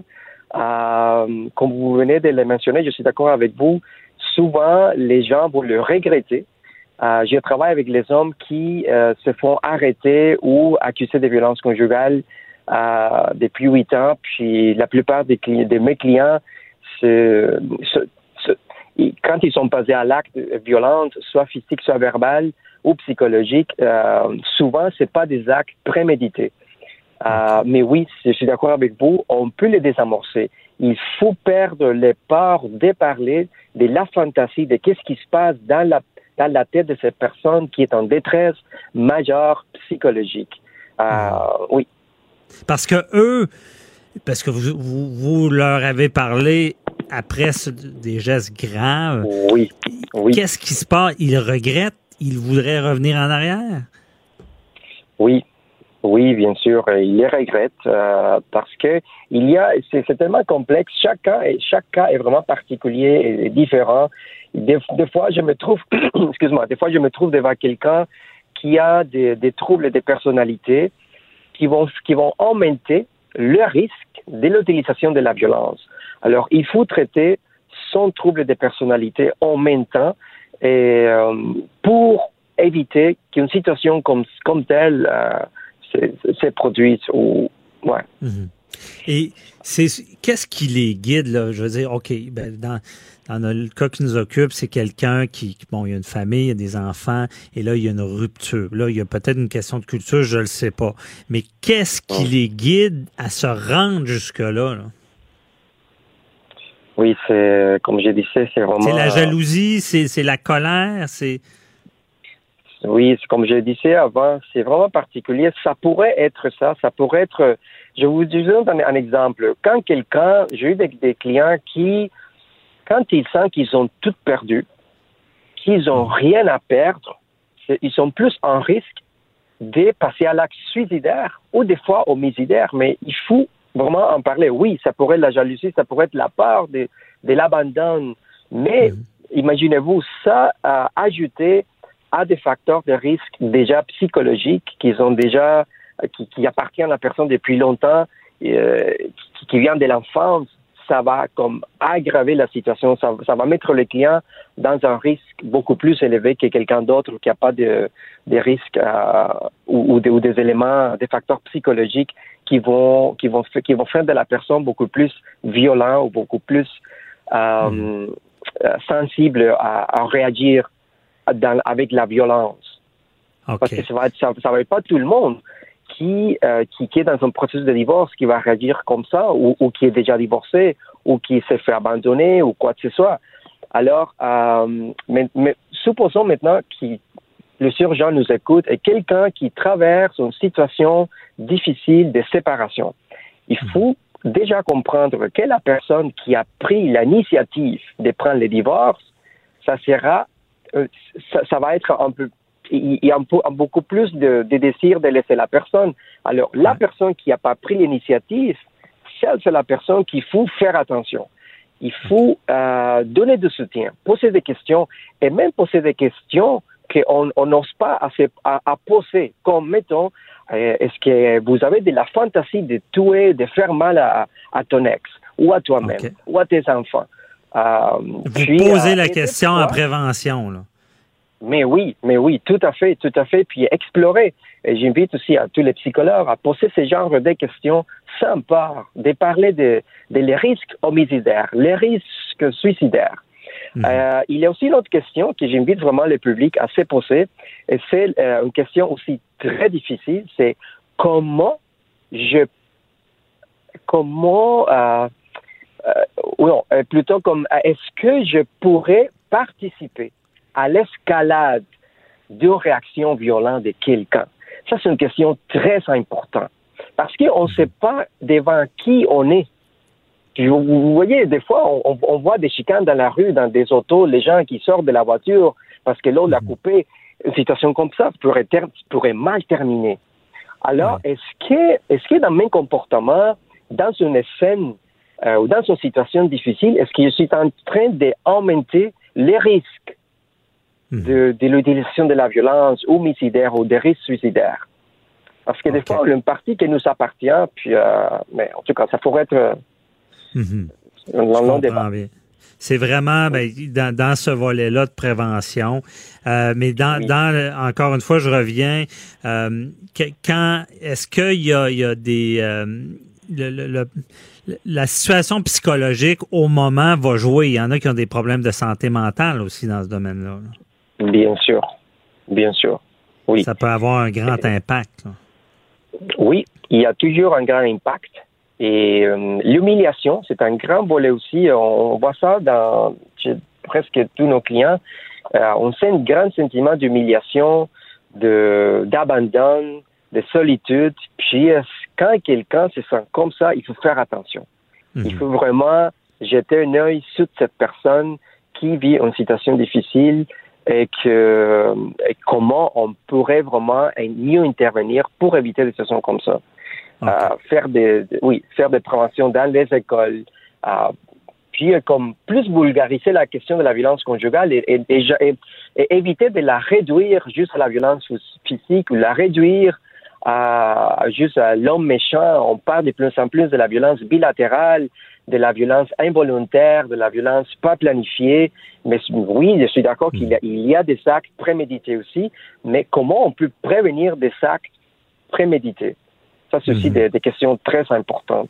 Je comprends. Puis il y a vraiment euh, une question de l'état psychologique au moment de ce geste horrible-là euh, bon, qui, qui, vient justement, vous le dites bien, ça peut être l'abandon, de ne pas vouloir ce divorce-là, de se dire, ben je vais, je vais, je vais me venger, je veux, je veux, si je, je, je ne suis pas avec la personne, elle ne sera pas avec personne. On a vu des cas comme oui. ça, on a vu des oui. cas où est-ce que même on attaque les enfants. On pense, de, on parle au cas de Guy Turcotte où est-ce qu'il a attaqué ses enfants, euh, attaquer, c'est pas le bon mot, tuer ses enfants.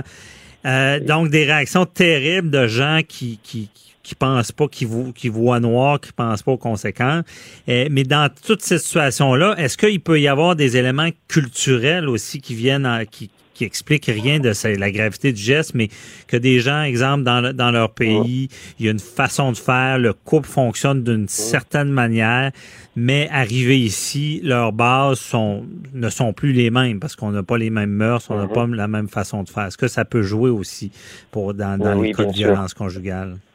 Oui, tout à fait. Je suis tout à fait d'accord. Euh, sans tomber dans des généralisations en disant que les gens de telle culture, euh, ils sont prescrits d'utiliser la violence. Euh, mais c'est vrai que pour les gens dans certaines cultures, ils vont vivre en situation de divorce ou de- d'une séparation ou de quoi que ce soit plus humiliant que quelqu'un dans une culture occidentale, euh, une culture qui qui, qui, qui, qui va pas vraiment voir mal mal voir cet aspect.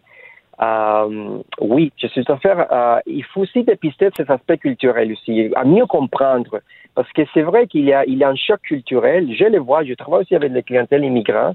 Le choc culturel, euh, il, il vient d'arriver, ils connaissent pas le système, comment ça fonctionne. Peut-être que dans leur pays d'origine, la police n'intervient pas, ou euh, c'est entre guillemets permis, c'est pas si grave, c'est la famille qui intervient, qui essaye de régler les problèmes. Et là, alors ici, c'est vraiment les chocs parce que ça fonctionne pas comme comme dans nos pays d'origine. Mais euh, mais je pense pas qu'il qu'il qu'il- qu'il existe une culture qui va comme prescrire l'utilisation de la violence conjugale. Peut-être que que- qu'il y a des cultures qui vont moins punir, euh, mais euh, oui, c'est- oui. Comprends, c'est quand, quand les bases sont, sont les bases ne sont plus là, des fois les gens euh, sont, dans ce, genre de néant-là et deviennent agressifs, mais ça explique rien, on le rappelle, on essaie de comprendre ce genre de choses-là. Euh, mais euh, je voulais savoir aussi, euh, Sarisa, c'est quoi les ressources? Quelqu'un, parce qu'on parle beaucoup des femmes qui doivent intervenir, des places où est-ce qu'on peut les aider. Quelqu'un qui vraiment, malgré qu'il peut être violent, dire j'ai un problème, je ne contrôle pas mes émotions, je ne contrôle pas ma colère, j'ai besoin d'aide, mais est-ce qu'il doit aller à l'hôpital? Ou il appelle? Qu'est-ce qu'il fait s'il se rend compte qu'il y a ce problème-là? Est-ce qu'il y a des Oui, ressources? je- bien sûr, il y a des ressources. Euh, je, moi, je travaille pour un organisme qui s'appelle Program à Montréal. Euh, puis, nous offrons des, des psychothérapies justement aux hommes euh, qui, ont des problèmes avec la gestion des émotions, surtout la colère, qui c'est l'émotion la plus difficile à gérer.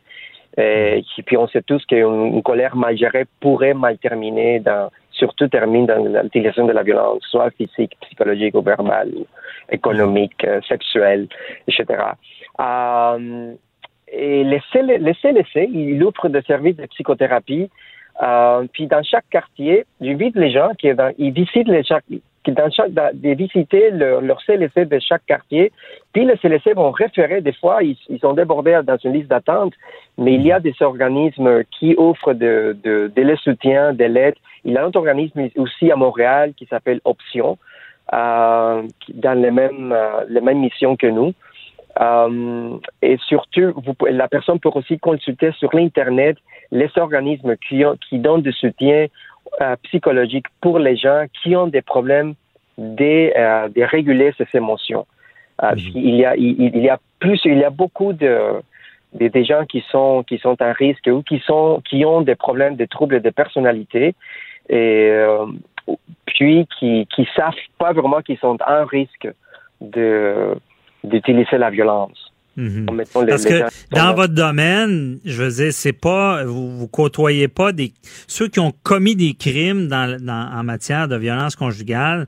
C'est pas souvent des criminels notoires qui ont des casiers criminels. C'est souvent des gens sans histoire qui commettent des fois des, des gestes euh, criminels là, par oui, la la colère. plupart de- oui, oui, oui, oui. euh, la première fois, la, la plupart de mes clients, je dirais de nos clients, sont c'est leur pr- première fois qu'ils sont comparés à la à la cour suite à suite à un événement, une chicane. Il y a, eu- il y a eu la, la force où la personne, la conjointe, a bloqué, a lui empêché de sortir et pour lui, la seule manière de, sortir de la situation, c'est de la pousser.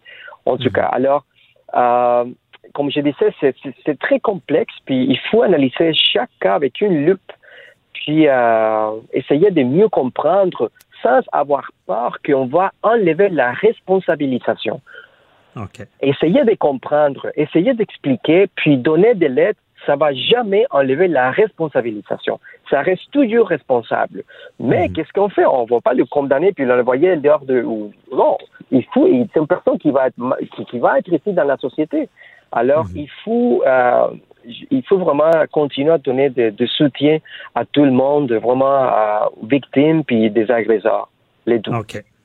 Faut, avec ces, ces, ces, tragédies-là, il faut apprendre pour euh, essayer de les éviter. Oui. C'est, oui, ça semble facile, c'est facile à dire, mais c'est réel. Puis euh, j'en ai parlé avec Jean-François Brochou, policier à la retraite.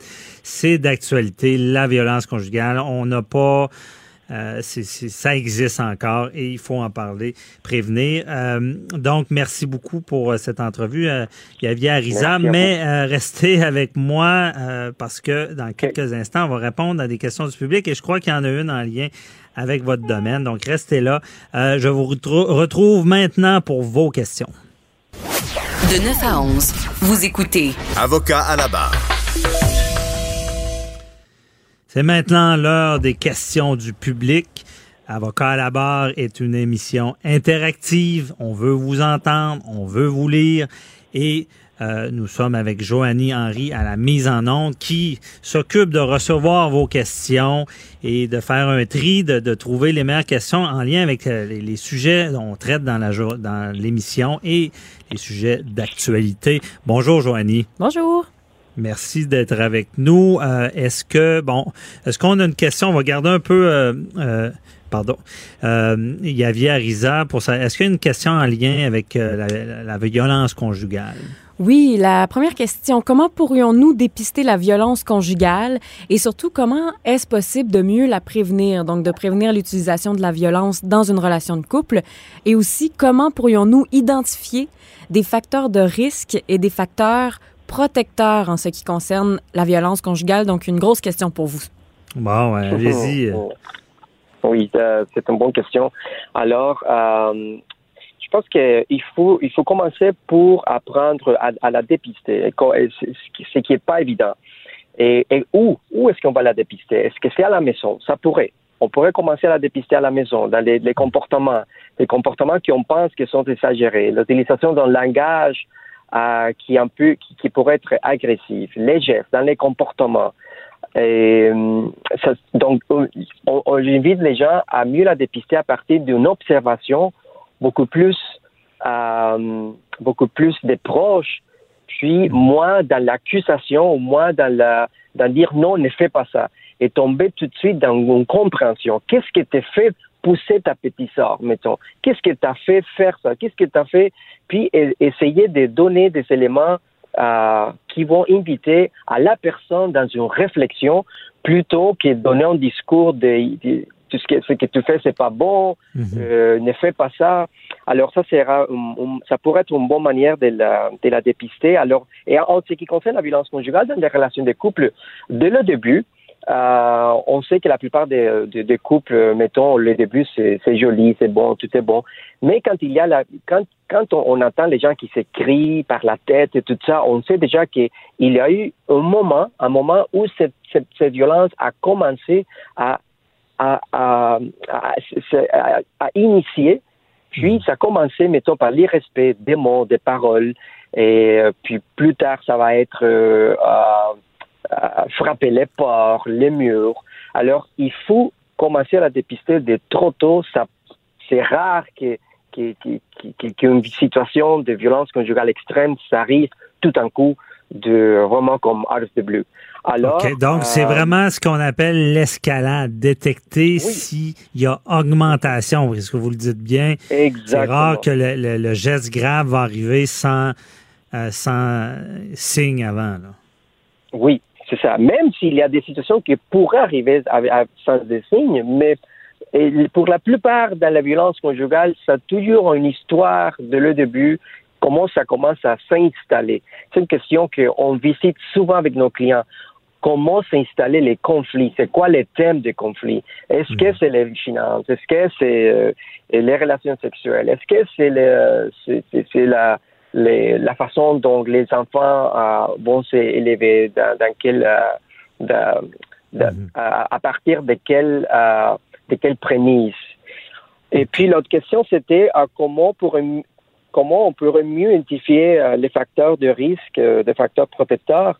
Je disais tantôt dans l'interview que si nous connaissons des gens qui sont dans des situations de perte d'emploi ou perte de relations, sachant ce sont des gens qui sont déjà en risque d'une détresse émotionnelle.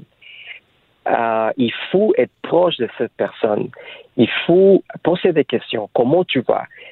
Euh, s'assurer que la personne n'est pas seule, s'assurer que la personne euh, a, les, moyens de, de, parler avec quelqu'un, avec toute la situation qu'il vit, donner du soutien par rapport à ça. Et des facteurs protecteurs, euh, on pourrait penser que s'assurer que la personne soit occupée, qui, qui maintient son travail, qui, euh, qui va en thérapie, surtout encourager les gens d'aller chercher de l'aide, qui est voir ou parler avec un psychologue, ça veut dire ça, ne veut pas dire qu'il est fou. Hmm.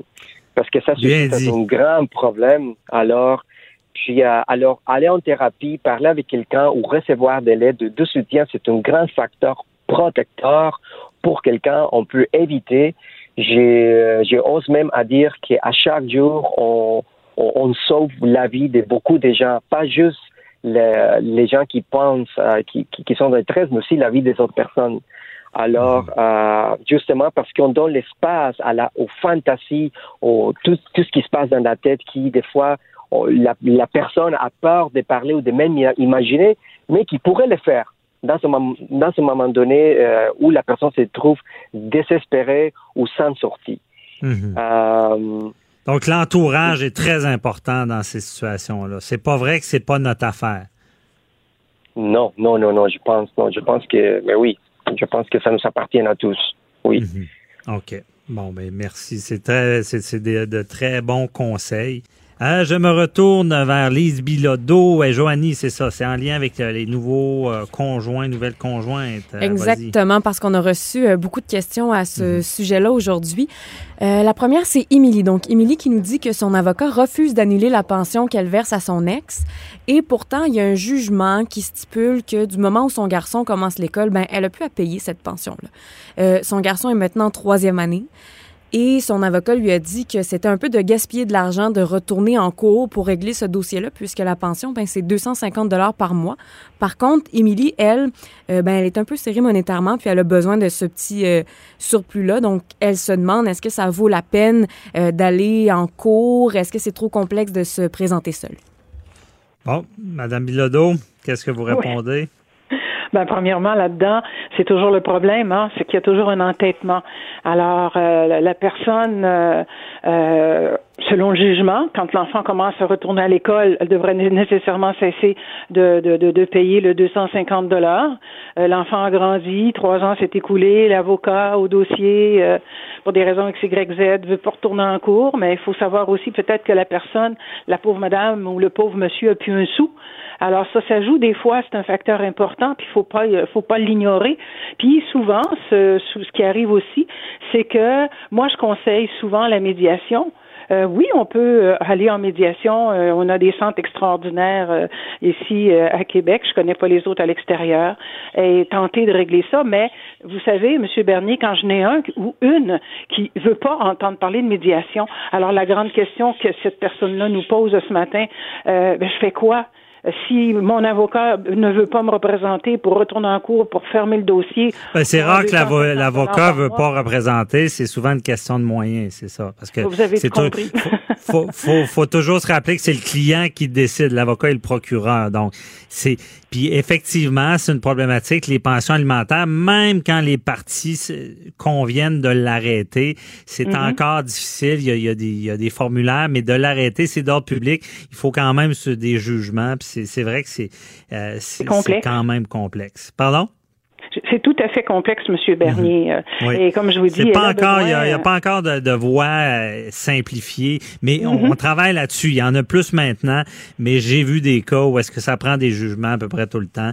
Euh, c'est plus compliqué là. Vous avez raison, M. Bernier. Ça prend toujours un jugement. Euh, cessez pas ou arrêtez pas de payer parce que là, vous allez avoir le bureau du percepteur de pension alimentaire sur le dos. Ben, c'est Euh, Revenu et ça, Québec. ça- euh, Ils, ont, ils ont le bras long, un peu comme on Ah, dit. vous avez C'est pas compris. long qu'ils peuvent saisir votre compte. Là. Oui, Oui, Euh, la voiture et bien d'autres choses. Alors c'est pour ça que je vous dis, il faut trouver, euh, il faut trouver un moyen. Le moyen, j'ai pas la baguette magique. L'idéal, c'est que son avocat euh, décide de reprendre le dossier et puis de, de faire la requête qui s'impose pour annuler cette pension-là, puisqu'un jugement antérieur le dit. Dès que le petit pou recommence l'école, euh, c'est terminé la pension pour euh, pour le conjoint. Alors à ce moment-là, euh, pourquoi que trois ans roulent et qu'elle paie, qu'elle paie, qu'elle paie, qu'elle paie? Puis euh, non, on n'arrêtera pas ça parce que c'est des sous, puis finalement, ça va te coûter plus cher que le 250 pièces par mois. Mais durant ce temps-là, le temps court. Vous savez, ça n'est un, ça n'est une situation où le bas blesse, là, Monsieur Bernier. Oui, ben, effectivement. Puis moi, je, l'ai- je l'ai vécu. Les avocats, comme je dis, c'est pas eux qui décident, mais euh, ils vivent de ça, il faut les payer. Puis il y a, il y a souvent un problème criant d'accès à la justice dans ce domaine-là. Surtout, comme on dit, c'est, des montants 250 dollars. On dit, ouais, mais là, on va aller en cours, ça va coûter tant. Puis mais je pense qu'il faut, j'espère que dans cette réforme-là de droit de la famille, il y aura euh, plus de facilité. Puis vous l'avez bien dit, la médiation, ça va bien quand les deux sont partants, mais si, dès qu'il y en a un qui veut pas, ça prend des tribunaux. Mais allégeons ça, s'il vous plaît. Ça, euh, on, on a raison dans ce dossier-là. Joanie, prochaine question. hein? Euh, la prochaine question, c'est une question qui est anonyme. Donc, on demande quand euh, l'ex ignore les règles du jugement de la Cour, euh, par exemple, qui ne respecte pas les droits de visite, qu'est-ce que je peux faire pour me défendre? Bon, ben, est-ce que c'est des situations que vous voyez, euh, Madame Bilodeau? Oh, je pense qu'on a perdu la ligne. Donc, bon, ben, euh, je vais répondre à la question. Est-ce que euh, la, la question, c'est à savoir si euh, quelqu'un ne respecte pas un jugement. Ben c'est effectivement problématique. Il faut euh, le faire euh, respecter, retourner des fois devant le juge. Euh, comprenez bien que on peut pas non plus forcer quelqu'un à prendre ses droits d'accès. Parce qu'on voit ça des fois où est-ce que il y a euh, un jugement, il y a des droits d'accès d'un parent, mais il ne les exerce pas. Ça, j'ai eu des situations, des gens qui m'en ont parlé. Euh, il dit le père ou la mère ne, ne, ne vient pas s'occuper des enfants. Qu'est-ce que je fais? Ben ça, c'est malheureux comme réponse parce que euh, comprenez bien qu'on ne peut pas forcer quelqu'un euh, à euh, aller voir l'enfant. On ne peut pas le forcer. Euh, par contre, c'est sûr que si, euh, des fois, on le voit, le parent revient par l'après pour avoir une garde partagée, ben, ses agissements vis-à-vis l'enfant vont jouer contre lui. Si on s'occupe pas d'un enfant, ben, on peut pas euh, réclamer les droits de dire ben c'est sûr que des fois on peut déterminer que la situation a changé, qu'on était dans l'impossibilité.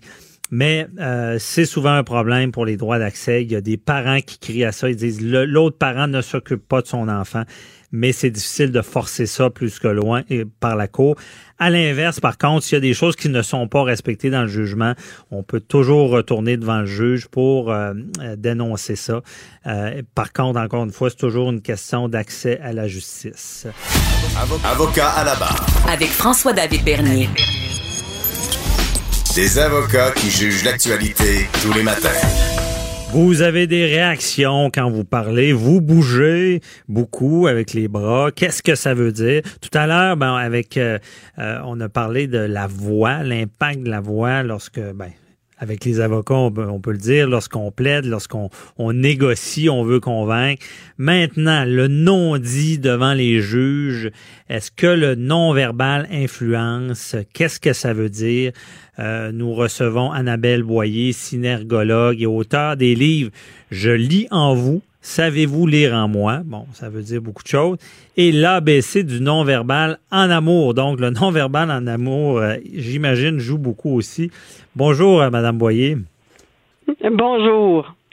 Ah, merci d'être avec nous. Tout qu'un sujet euh, dont on parle pas souvent, mais qui, qui est omniprésent dans notre vie. Euh, les gestes. Comment, euh, par où on part? Là? Comment, est-ce que vraiment ça a un impact sur ce qu'on dit, nos gestes? Ben, en fait, ça a un impact tout le temps parce que les études en psychologie ont démontré qu'on se fie d'abord et avant tout au langage corporel et on se fait une idée d'un individu en l'espace de 10 secondes en analysant entre autres la démarche et la poignée de main. Oui, c'est très court 10 secondes. Hein. Quand on dit que la première euh, la première impression elle est très importante, c'est tout à fait vrai, mais ce qui est particulier, c'est que ça se passe dans notre inconscient. Donc on analyse la posture, la poignée de main, la démarche, la façon de bouger de l'autre personne, mais de façon inconsciente la plupart du temps. Fait que c'est sûr que le langage corporel parle tout le temps et c'est comme ça qu'on est capable de voir si on croit l'autre, si on pense que l'autre nous croit, si on pense qu'on est crédible, si on pense qu'on dégage de la confiance, de l'assurance. Donc le langage corporel, il est partout. Mhm. Il est partout. Et euh, bon, est-ce que euh, il y a des choses justement à ne pas faire dans le corporel? Je sais que ça peut changer d'une culture à l'autre. On sait qu'ici, ben, euh, il y a des gestes, mais est-ce qu'il y, a des tics qu'il faut vraiment proscrire de, lorsqu'on parle? Ben en fait, je vous dirais que la première chose, faut faut commencer par être clair avec ce que l'on veut raconter. Parce mhm. que si dans ma tête, je suis en train de raconter une histoire, puis que je suis pas trop sûre de ce que je raconte, ou je le sais que j'en invente des bouts, puis je suis pas super à l'aise avec ce que je suis en train d'inventer, bien évidemment, il y a, mon corps va me trahir. Mon corps va dévoiler mon malaise, il va, il va dévoiler mon inconfort. Si j'ai été, par exemple, témoin d'un incident et euh, je suis pas à l'aise avec cet incident-là, ben ça va paraître évidemment quand je vais aller témoigner. Le mhm. problème, c'est que ça se peut que je sois pas à l'aise parce que ça me rappelle quelque chose qui m'est arrivé à moi il y a dix ans, puis que j'ai toujours pas pris le temps de faire la paix avec cet événement-là. Sauf que le problème, c'est que les jurys, eux autres, ils verront pas la différence. Ils vont voir que vous êtes mal à l'aise. Comment, comment ça se manifeste? On est à radio, on peut pas le montrer, mais on peut l'expliquer. Comment ce malaise-là se reflète dans nos gestes? Généralement, si l'avocat pose une question et que, le, et que la personne, le témoin est, mal à l'aise, au moment de la question, il va figer. Hein? On dit toujours to freeze, to fly, to fight. Le premier réflexe, c'est de figer sur place. Fait que le, témoin qui est pas confortable, il va figer. Puis après ça, il va se mettre à se balancer sur sa chaise comme si tout d'un coup, il était plus confortable puis il se trouvait plus la bonne position pour s'asseoir. L'autre ah. chose qu'on va remarquer, c'est qu'il va s'agripper à un objet. Il va euh, serrer plus fort le mouchoir qui tient dans les mains. Euh, il va tenir les, les bras de la chaise quand il y a des bras. Euh, il va à ce moment, il peut à ce moment-là se croiser les bras. Donc, il a besoin de s'agripper à quelque chose pour se réconforter. Ah ouais, bon, c'est intéressant. Quelqu'un qui serre les mains, là, puis qui est fort, là, puis qui joue avec ses mains, ça peut être ça aussi, là. Il se réconforte. Oui, ben Exactement. Puis quand on serre fort les mains, c'est évidemment s'il y a de la contraction musculaire, il n'y a pas de détente. Hein? c'est, un principe de base. Donc mhm. si je, je, contracte fort mes mains, il y a un stress. Est-ce que c'est parce que je viens d'être appelé à la base, c'est la première fois, j'ai jamais fait ça, je veux mourir, il y a plein de monde qui me regarde, ou euh, est-ce que je suis, je dois témoigner dans une histoire où je voudrais surtout pas euh, avoir de représailles, ou je veux surtout pas mal paraître? Tu sais, il peut y avoir plusieurs éléments qui fait qu'on est dans une situation de stress, mais quand c'est quelqu'un qui est stressé parce qu'il n'est pas habitué d'aller à la barre et qui aime pas ça se faire regarder, le stress va apparaître dans les premières minutes, puis après ça, la personne finit par se détendre, à moins évidemment de se faire talonner par l'avocat. Mhm. Mais euh, quand on a quelqu'un qui doit inventer une histoire, là, à ce moment-là, les signes de stress vont plutôt être des signes de vigilance. Et là, ces signes-là de vigilance-là vont être là dans l'ensemble du témoignage. OK, c'est quoi ces signes de vigilance-là? Mais ben, une chose qu'on a remarqué, entre autres, c'est que quand les gens sont en vigilance, ça demande plus d'efforts au cerveau parce que raconter un mensonge, c'est plus difficile pour le cerveau que de raconter la vérité. Donc, euh, généralement, il y a beaucoup moins de clignements de paupières. Pendant longtemps, euh, il y a eu un mythe qui disait les menteurs ne regardent pas dans les yeux. Les études ont démontré le contraire, en fait que ce soit en ah. psychologie, que ce soit en synergologie, on s'est rendu compte que le menteur, au contraire, vous regarde davantage dans les yeux parce qu'il veut vérifier si vous le croyez. Ah ouais. Ce qui fait ah, que, ouais. Fait que c'est puis plus le menteur est expérimenté, plus il va avoir tendance justement à surveiller. Puis quand il va détourner le regard, quand on détourne le regard habituellement, puis qu'on n'est pas en mode vigilance, on va cligner des paupières quand on change de regard, parce que à ce moment-là, ça permet de bien refocaliser l'attention puis de pas être étourdi. Quelqu'un qui est en mode vigilance, quand il détourne son regard, il n'y aura pas de clignement de paupières parce que justement le cerveau était, est en train de surveiller, il est en train de scanner dans la salle. Fait qu'on Mhm. sait qu'il y a moins de clignement de paupières, mais en plus, quand on change de direction, il n'y a pas de clignement de paupières.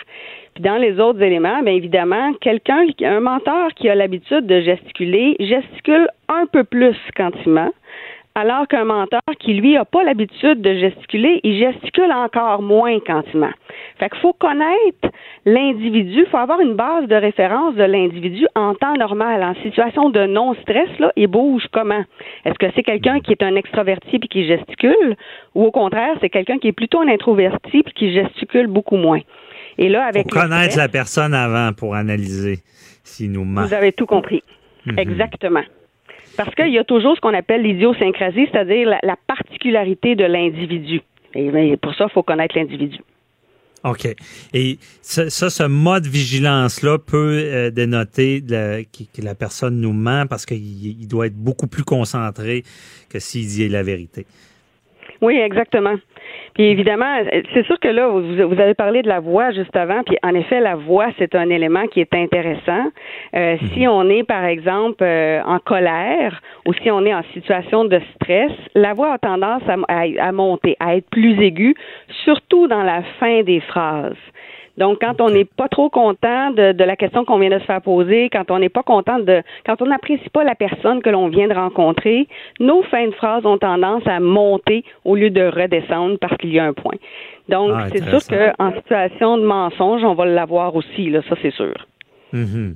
Et euh, tout le, justement, no- notre corps parle, comme vous dites bien. Et quels autres gestes qui peuvent être marquants? On va prendre, on continue dans l'exemple du juge, lever les yeux ou euh, avoir un tic nerveux. Est-ce que ça, ça, laisse euh, croire quelque chose euh, de l'état d'esprit? Ben en fait, ce qui est intéressant de regarder, c'est euh, est-ce que tout d'un coup on a des démangeaisons? Puis là, il faut regarder de quoi on parlait au moment de la démangeaison euh, et où est-ce que la personne se démange. Parce que la démangeaison comme telle n'est pas un signe de mensonge. Il n'y a pas de signe critique le type qui veut absolument dire que c'est un mensonge. Il faut regarder un ensemble d'éléments et il faut regarder s'il y a un changement. Mais c'est sûr que si le témoin raconte quelque chose et que, euh, en l'entendant, le juge hausse les sourcils, croise les jambes dans la direction opposée de votre témoin, commence à se gratter le nez, ben il est en train de nous dire qu'il croit pas vraiment le témoin. Donc ça, ça va être intéressant parce que là, ça veut dire que là, si c'est votre témoin, euh, va falloir trouver une façon de poser une question pour être capable de. Oui, c'est ça. on le vit, on le vit ça souvent. Effectivement, les juges des fois nous lancent des signes comme ça, mais à l'inverse, des fois c'est c'est difficile à lire parce que euh, des fois ils nous écoutent trop, mais ils prennent pas de notes. Hein, Ils prennent pas de notes, c'est pas bon. mais ils ont de l'air de nous écouter, mais ils prennent pas de notes. Donc c'est pas c'est pas difficile de poser.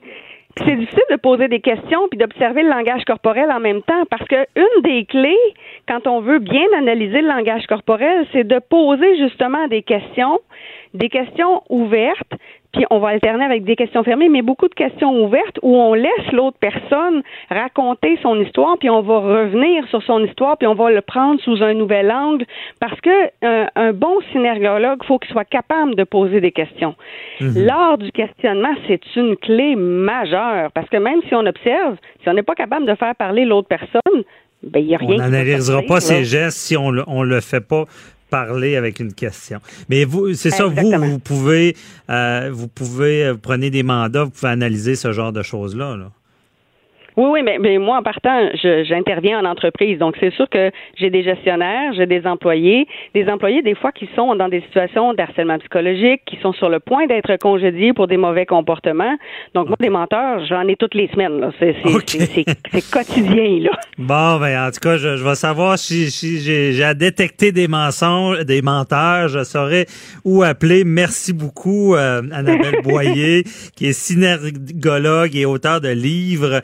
Donc, Merci, c'était très intéressant. C'est malheureusement tout le temps qu'on avait. Je vous souhaite une belle journée.